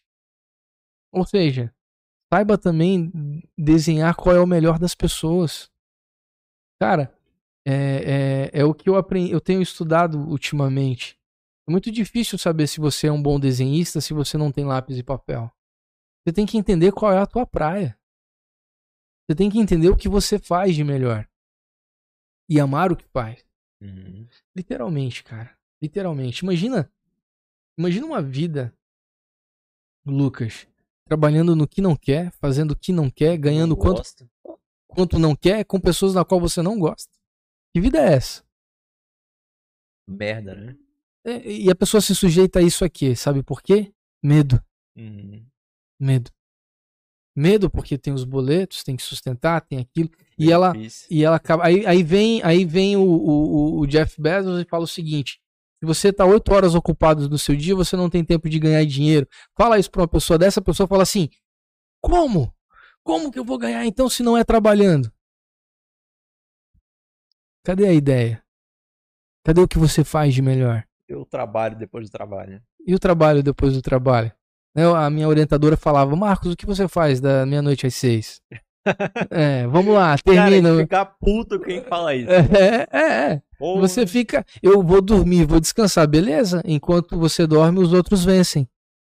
E, mas esse negócio aí também, é assim, tem aqueles, ne- aquela, as frases aí do, do, do- dos coach aí, é, enquanto eles dormem, você trabalha, não sei o quê. Toma cuidado também, né? Acorda às quatro da manhã. Uma vez um aluno perguntou, professor, o que, que o senhor acha que eu posso ganhar acordando às quatro da manhã, tomando banho frio, treinando e indo trabalhar? Eu falei, talvez uma pneumonia. Né? é, não, para. Cara, co... Eu era assim, né, pela faculdade, eu acordava às 5 da manhã pra treinar, entendeu? Olha aí, porra, legal, parabéns, cara. Disciplina. Foi, deu resultado? Deu resultado.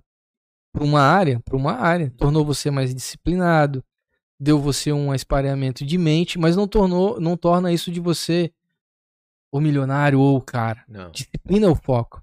É, é aquilo que, é aquilo que, né? a- a- vamos arriscar aí, né? Suffer the pain of eh, discipline ou suffer the pain of Hagrid, né? Sofra a dor da disciplina ao invés de sofrer a dor do arrependimento. Cara, vai lá e se dedica. Vai lá É e o, faz. é o resumo do livro, aquele lá, o Milagre do Amanhã. Assim, de fato, de fato. E, e- não gosto desse livro, né? É, então. eu tomo muito cuidado com coach, cara, porque você não vê ninguém chamar o Leandro Carnal, Cortella, Clóvis de. Olha, vai, vai entrar agora o coach professor Clóvis de Barro. Nunca. Mas, mas eu não posso demonizar também todos os, os coaches, né, cara? Não, não posso demonizar É assim também. não, não é assim. Tem muita coisa boa que, que as pessoas entregam, que as pessoas ensinam. É que, na verdade, a minha, a minha intriga é somente com frases. Entende? Por exemplo, nós citamos, eu citei Victor Frank, na hora não, não lembrei do livro, fui atrás, em busca de sentido. E sabe? Eu tenho, tenho do porquê, tem a história, tem um fundamento. Não, não dê, dê às pessoas base, dê às pessoas fundamento, dê às pessoas. Quer tratar tratar sobre psicologia, procure um psicólogo. Quer falar sobre gestão e administração? Procure um administrador. Veja, se ele tem especialização para falar no que está falando para você.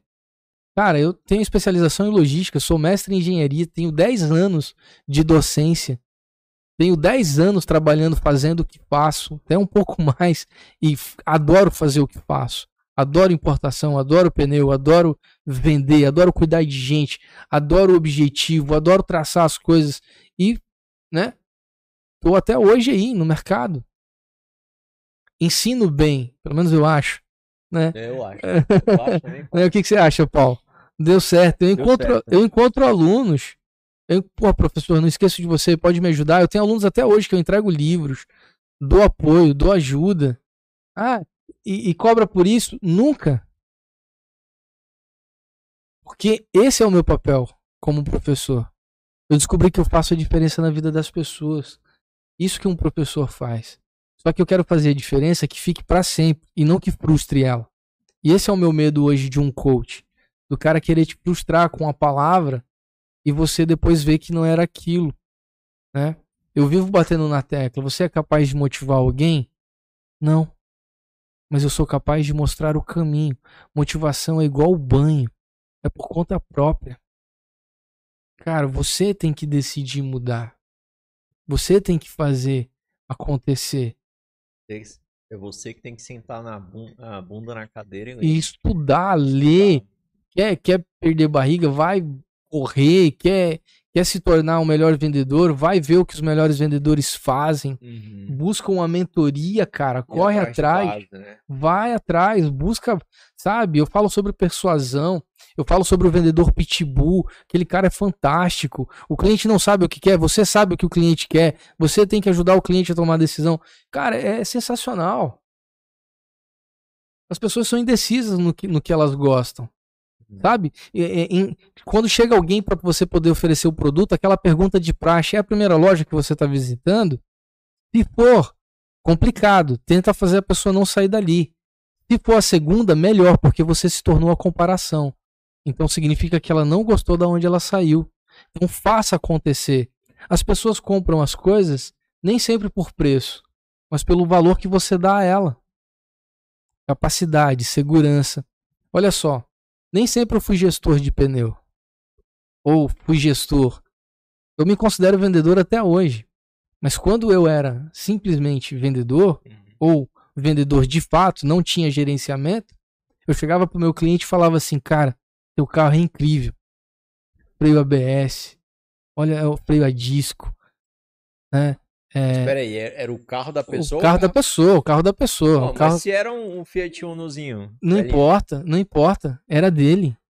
Pô, cara, o- seja, esse Uno é pau pra toda obra, certo? É fantástico. Já viu melhor carro pra trabalho, pra atividade, pra batidão do que, do que o Uno? Cara, não existe. Aí eu falava pra ele, com toda a tecnologia que tem, qual é o único item em contato com o solo? Pneu. freio a disco, a- é, marcha automática, direção elétrica, airbag não sei aonde, mas o único item em contato com o solo é o pneu. Então eu não vendo mais o pneu ou o preço, eu vendo agora para ele segurança. Que pneu você vai colocar? Adequado? Aonde você costuma usar o seu carro? Em trechos e estradas de chão? Já ouviu falar em pneu misto? Sabe? Entre outros fatores. Cara, identifique o que o cliente quer. Faça a leitura do cliente. Muitas pessoas querem vender por vender e não é assim. Não é, e nunca é assim. Mostrar o valor, né? Toda venda tem um propósito. Você quer comprar algo por qual propósito, Lucas? Satisfazer uma necessidade. Uhum. Então entenda qual é a necessidade antes de ofertar o produto. Rapidamente. Por isso que storytelling, né? Quem é professor adora, né? Storytelling é, é fantástico. Porque você tem que saber contar a história. Tem que saber manusear, tem que saber conversar, tem que saber é, é, se colocar presente no, no local.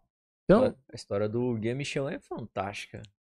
é, é, é- é massa. Então, então assim, é, eu acho que é o valor das coisas.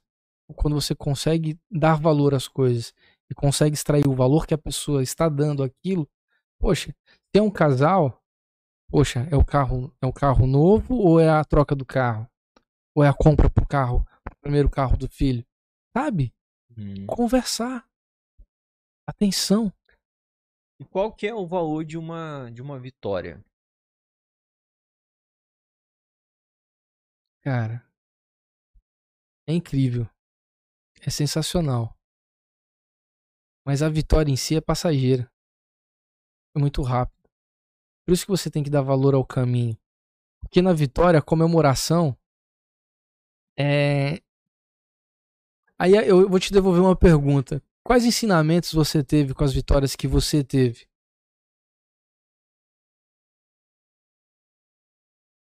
Eu acho que é muito mais com as porradas que eu levei. Exatamente. Cara, é sempre assim. É sempre assim. Então, queda, derrota, não é ruim.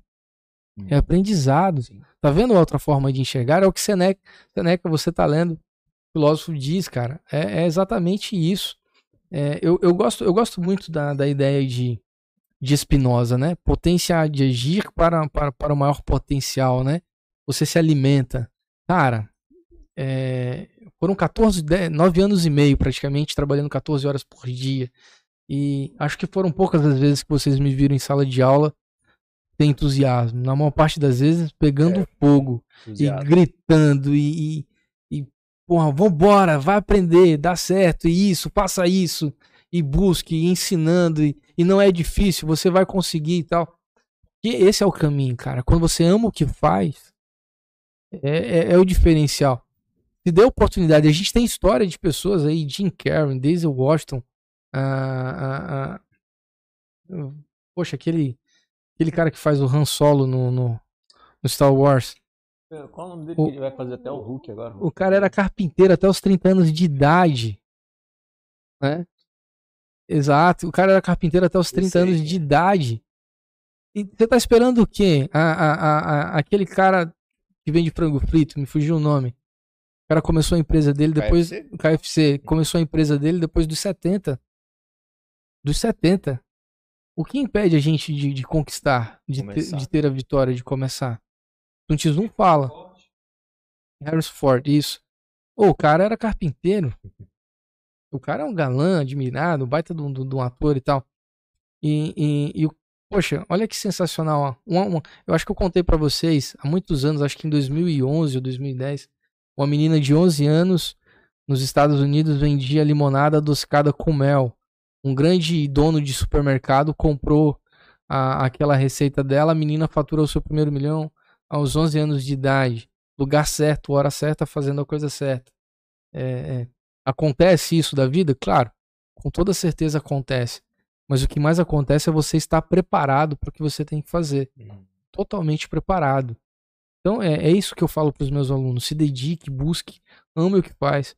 Tem, tem aluno até hoje que me pergunta, professor, que especialização devo fazer? Eu falei, cara, então, se for por mim, faz logística. Supply chain management na alta. Né? Mas gestão de Marketing não é melhor, não, mas... né? Cara, dizem, dizem que marketing é a alma do negócio, né? Eu nunca vi alma an- andando por aí. Mas eu já vi muito pallet andando, viu? Rodando pra caramba. Você que gosta de marketing, não fique magoado comigo. Eu adoro marketing, marketing é legal. né? Mas logística é top. Não. Cara, nada, nada, nada supera a logística. É... Imagina, não, não tem mais limitações, né? Esquina aqui, não. Nada limitante. Marcos, a gente falou da vitória, mas é, ainda com, com o livro também associando com a realidade. Como é que a gente, como é que o general ele demite um soldado e como é que um gestor demite uma pessoa? Como é que deveria ser? Como? rescindir é sempre ruim. Novamente, não é número. Não é um número, tá? É uma pessoa, é uma família. Só que você for analisar sempre por, por todos os fatores dessa forma, nunca ninguém é trocado. Você tem que pensar que não está acabando ali a, a, com a oportunidade daquela pessoa ganhar o mundo, sustentar a sua família. Ao contrário, você está também dando apoio a ela. Talvez ah, o que você mais possa fazer é como você faz a resci- rescindir esse contrato com a pessoa. Geral, desculpa, geralmente é, eu aconselho em treinamento que eu já dei, em aula que eu já dei, não sei se vocês já viram isso na- nas aulas, mas nunca rescindir com alguém na sexta-feira. Você não vai dar oportunidade de um final de semana dela correr atrás do sonho dela. Ela vai passar o final de semana pensando naquilo. né? Poxa, fui mandado embora, fui demitida, decidiram comigo. Então, é, se- é sempre difícil, é sempre doloroso, mas é necessário. Mas deixa eu falar uma coisa pra você que é muito interessante. Quando chega o momento da rescisão, de rescindir, é porque o ciclo acabou. Vai ser natural. Vai ser natural. Isso se você, como líder, estiver atuando de forma natural, como líder mesmo. E não com falta de, de, de, empatia ou, ou, ou briga ou, ou, ou qualquer outro tipo de coisa. É ser o mais humano possível e, e ser colocado. Porque assim, quando acontece uma rescisão, Lucas, não sei se vai concordar comigo, mas a desgaste, a falta de potência e a falta de resultado. Ninguém é insubstituível, eu não sou. E eu tenho que me preocupar com isso. Mas ao mesmo tempo que eu me preocupo, eu tenho que me dar o valor de quem eu sou. E o melhor, quando for rescindir com alguém, dê valor a essa pessoa. Uhum. Porque se naquele momento ela não está mais aplicada ali, para algum outro lugar, com toda certeza ela dará frutos. Indique, ajude, colabore.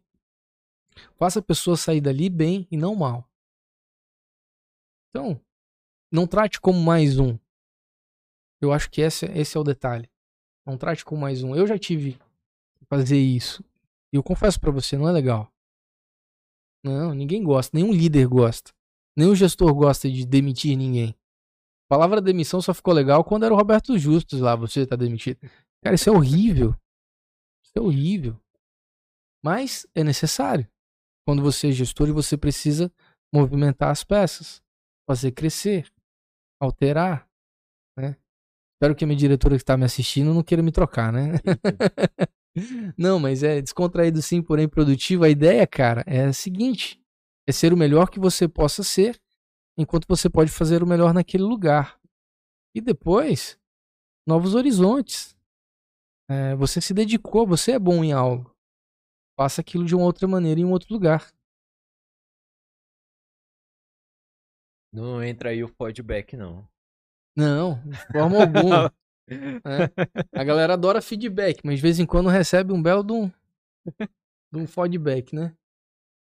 Tá, Marcos, deixa eu pegar um trecho aqui pra gente já partir já pra analisar.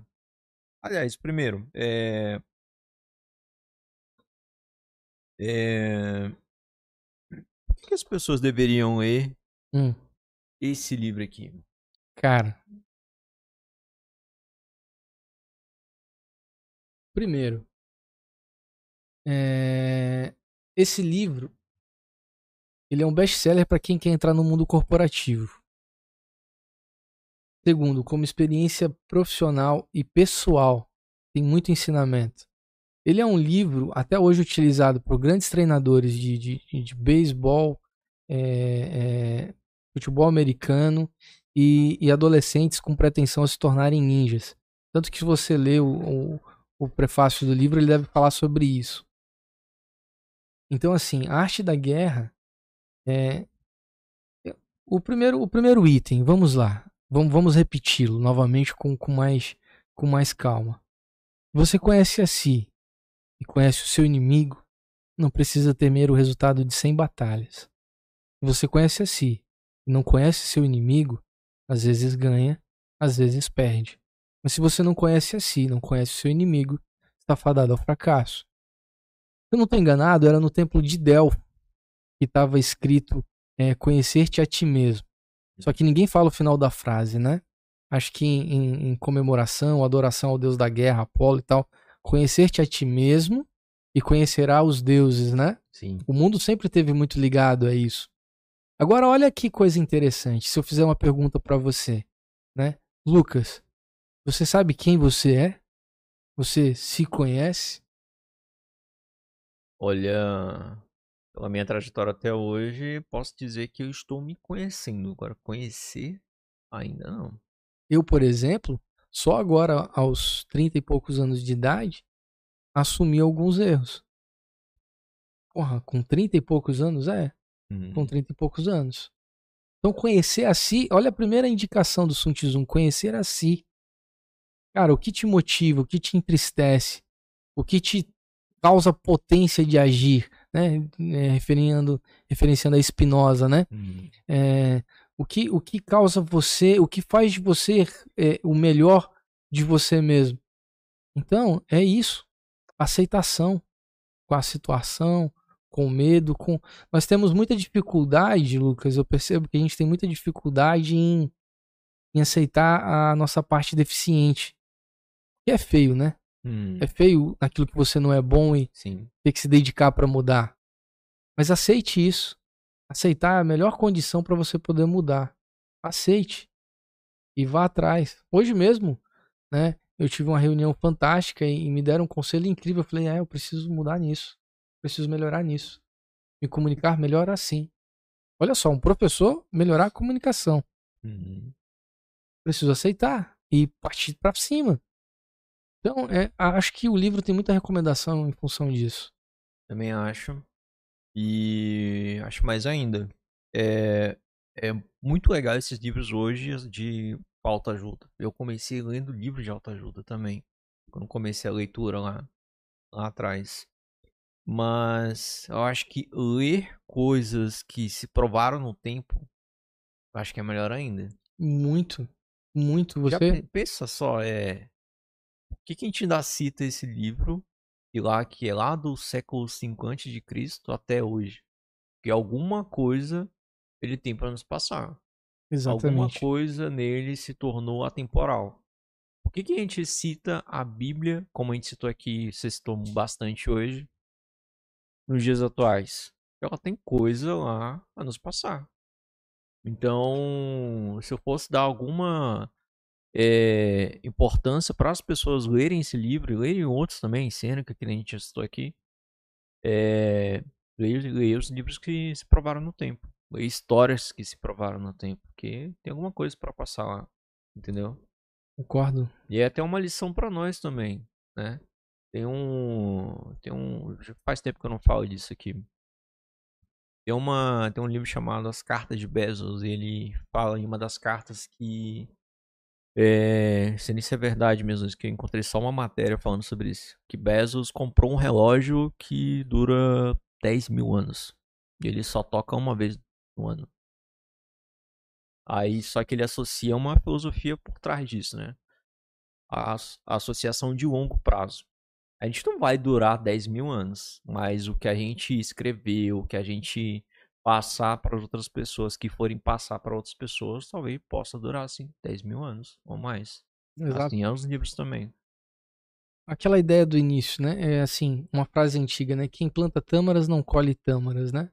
Que levava-se 100 anos para poder colher. Hoje, com a melhoria da, da, da- da genética e tudo mais, o tempo é muito menor. Só que, se não tivessem plantado, quem comeria?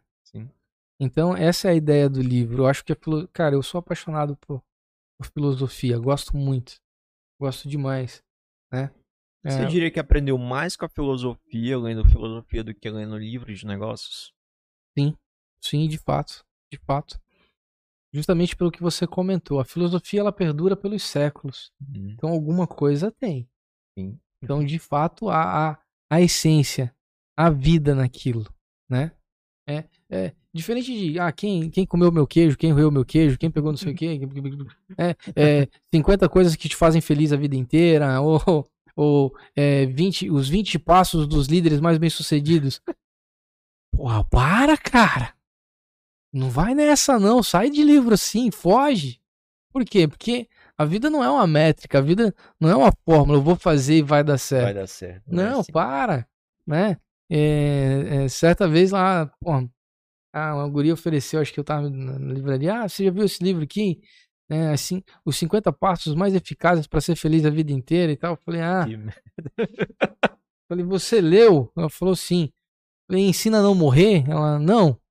Falei, então, então o seu livro é uma bosta, porque se eu sei que eu vou morrer, então ser Sim. feliz pra vida, vida inteira? Não, porque uma hora, né?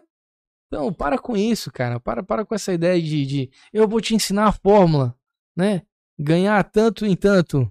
Trabalha quatro horas por semana. Exato, né? Você ganha dinheiro com não sei, é, é, é- Para.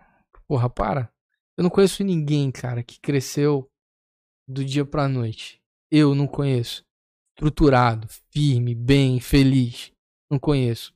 Ao contrário, quem passou na minha vida de forma muito sorrateira, com, com grande êxtase, é, não estão mais assim. Hum, E, e ainda bem que abri bem os olhos com esse tipo de gente. Então, cuidado. O livro, o livro, o livro Sun Tzu, imagina, né? Antes de Cristo, cara. Antes de Cristo. É aplicado até hoje por, por- por grandes estrategistas. Enaltece a parte da estratégia, organização, planejamento, de como agir com pessoas. Veja que Sun Tzu fala que você deve usar o bravo, o corajoso, né? e o burro. Olha que interessante. Isso é é sensacional. O corajoso é, é, e ah, o ambicioso, né, vai querer tirar vantagem em tudo. O corajoso vai buscar a melhor estratégia e o burro, o burro não teme a morte. Você vai colocar aquele aquele seu colaborador para enfrentar as mais diversas batalhas e ele vai enfrentar. Não é porque ele é burro no sentido de ser ignorante, mas é por ser a peça, talvez que alguns entendam co- como chacota, mas não é. Mas o livro deixa bem claro que é o mais corajoso, mais corajoso do que o próprio corajoso que o livro cita. Por quê? Porque o cara ele não assimila o risco e vai. Imagina todo mundo tá na sua equipe, todo mundo ter o mesmo sentimento. É, não sei se eu pulo. Você precisa daquele cara que não, vambora, é agora. Pá, e vai. Ou- Ó, tem chão, deu chão, deu pé. Dá pra fazer. Bora. Bora. Ou senão você resgata, porque você não deixa ninguém pra trás. Então, cara, o livro Arte da Guerra é sensacional. Tem algo que.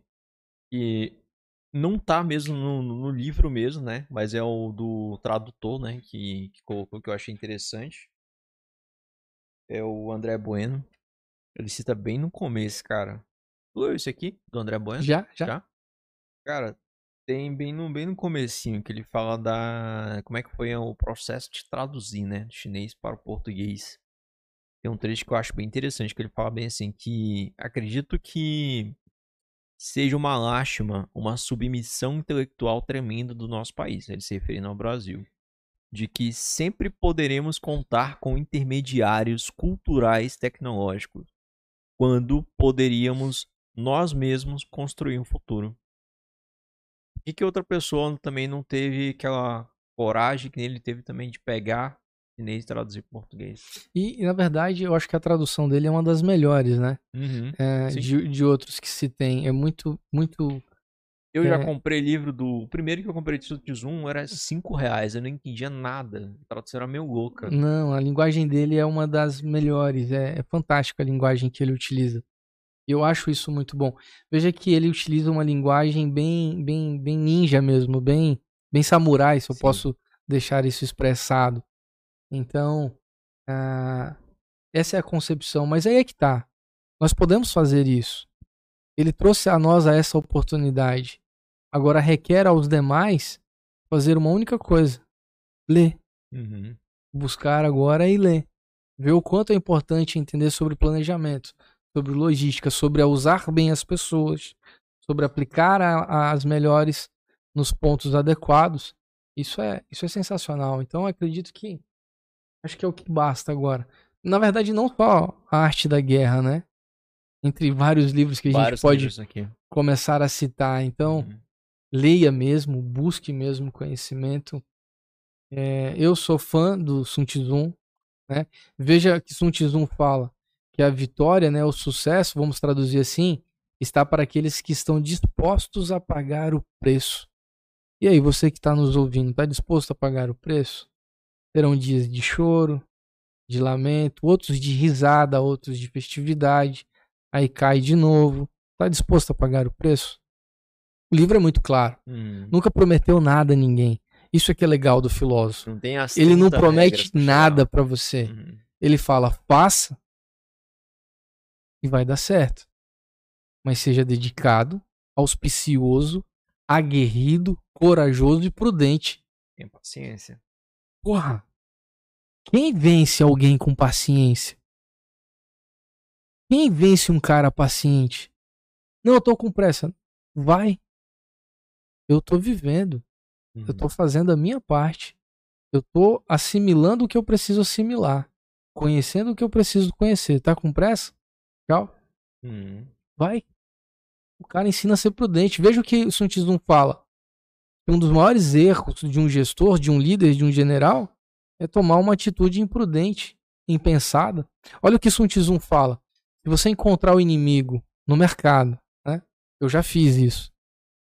É, é, humilde, dê forças ao orgulho dele. Cara, já fiz isso pra caramba. Sabe? Dei forças ao orgulho do concorrente pra me extrair o que eu queria. E consegui.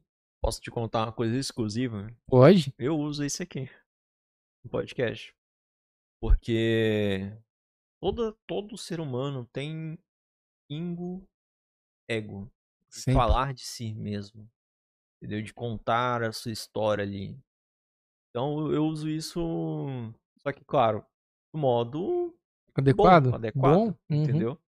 Pra pessoa é, a gente conseguir extrair o melhor dela pra espalhar para as outras pessoas. As pessoas adoram contar as suas próprias histórias e os seus feitos e tudo mais. Isso é, é sensacional. Traia isso. Traia isso das pessoas. Extraia o melhor das pessoas. Mas, poxa, Marcos, isso não, isso não significa usar? Não. Não. De forma alguma. Isso significa que você está extraindo dela o melhor dela em benefício para ambos. De ruim seria se fosse para beneficiar somente você. Sim. De forma alguma. Então, é, a arte da persuasão é. Por isso que Sun Tzu fala, a arte da dissimulação, né? Então isso é. Cara. E, e ele, ele é muito claro. Se você, se você tiver uma força menor do que o inimigo, evite-o.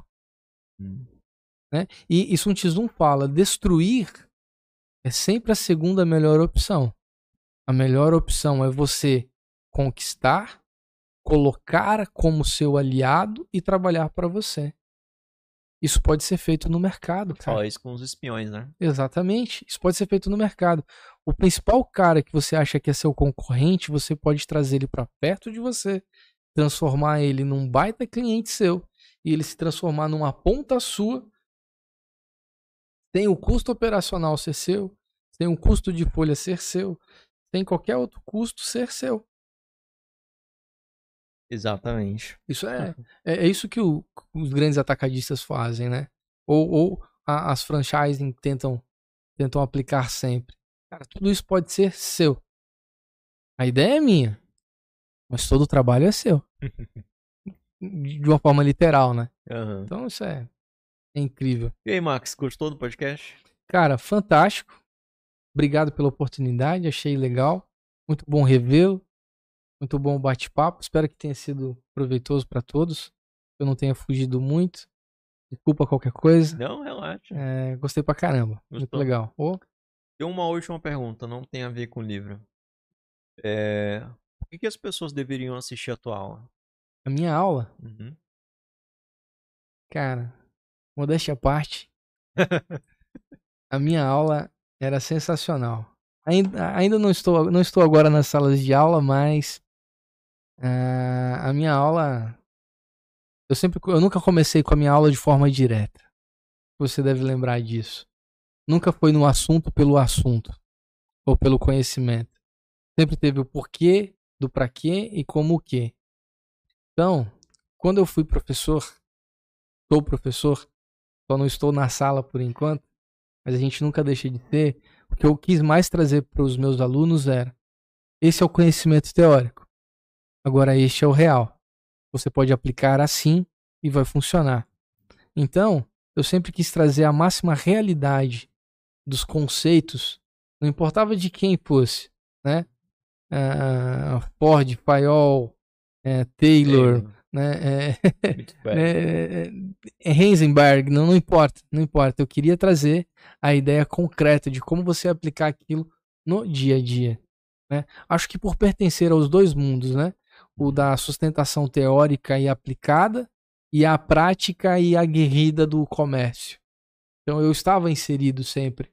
Então eu acho que, porra, o melhor da minha aula é você rir bastante, Hum. aprende pra caramba e com toda certeza vai ser pelo menos um momento que você foi feliz. Dificilmente eu conheço alguém que foi infeliz na minha aula. A não ser quando tirava má nota, mas não era culpa minha. É o Paulo. Cara, e aí, tem algum- alguma coisa que você queira perguntar pra nós? Ah, A gente perguntou um monte de coisa sobre o livro e tal. pois é. Bom, hum, nada assim me vem tão à mente assim pra. Fico muito feliz em ver como vocês estão crescendo, aprendendo, evoluindo e quero que saibam que pode continuar contando comigo. Depois eu mando os livros que eu tenho aqui pra você. Ah, e você distribui pra galera aí também. Quem tá assistindo aí, o Lucas depois distribui pra vocês, coloca lá no YouTube pra vocês terem acesso. Acho que deve ter como. Sim. Ah, são vários livros e todos eles sim, eu já li. As pessoas perguntam: "Ah, você já leu?" Sim, já li. né? Lógico. Sim, eu já li. Você lembra tudo de cor e salteado? Não, claro Não. que não, né? Porque não é assim que funciona. É, mas num contexto a gente sempre vai lembrar e, cara, Lucas, muito feliz pelo profissional que é, pela pessoa maravilhosa que você, o Paulo, Igor, a Adriano. a Adriana. Tinha outra moça que eu vi já em uns a podcasts, Tati, a, a Tati que participava a. Tati, né? Foi minha aluna também. Foi. Foi. minha aluna também. Cara, que legal, que bom. E contem comigo porque precisar, a gente tá aí para poder trocar informações e ideias. Show de bola. Marcos, muito obrigado por ter vindo aqui. É, que nem eu disse no começo, é um enorme prestígio, eu acho que receber não só os nossos empreendedores daqui, mas receber pessoas que foram importantes para mim, para o Paulo, para nós mesmo, entendeu? Uhum. E você foi uma pessoa que marcou, marcou com esse livro, marcou com as aulas, marcou com os ensinamentos, com os momentos de risada, né? E muito obrigado. Foi importante mesmo para mim. Que legal, fico feliz. de Ter feito Gostou, parte. Paulo? Encerra aí, Paulo. Fez nada. Olha aí. Ah, Paulo. Cara, a gente deveria sortear esse livro, né, cara? Esse livro. é- Sério, quem lembra de tu, lembra desse livro aqui, pô. Sempre. É incrível como que Sun Tzu, da arte da guerra, marcou a minha pessoa como professor. E olha que eu citei vários outros livros na sala, na, na aula. Exatamente, mas esse é marcante. Esse é marcante. A gente Esse poderia esse é marcante. Autografar esse livro aí e sortear ele. O que, que você acha? Perfeito. Fechou. Pode ser? Pode. Vamos assinar aí e sortear esse livro aí. Ó. Galera, se você gostou desse episódio, compartilha, inscreva-se no canal, comenta aí. E comenta se você quer esse livro autografado pelo Marcos, tá? Os insights, né? Anota alguns insights aí. É claro, livro, Com perfeito. certeza. Galera, esse foi mais um episódio do Mentes Podcast. Aproveita, segue o Marcos. O Marcos, é, a rede social dele tá aí na descrição. Segue lá ele, manda mensagem lá pra ele. Talvez ele vai te responder, viu? Não sei se ele vai responder, não vou garantir pra vocês, tá? É, professor demora um pouco. É. Forte abraço, galera. Tchau, tchau.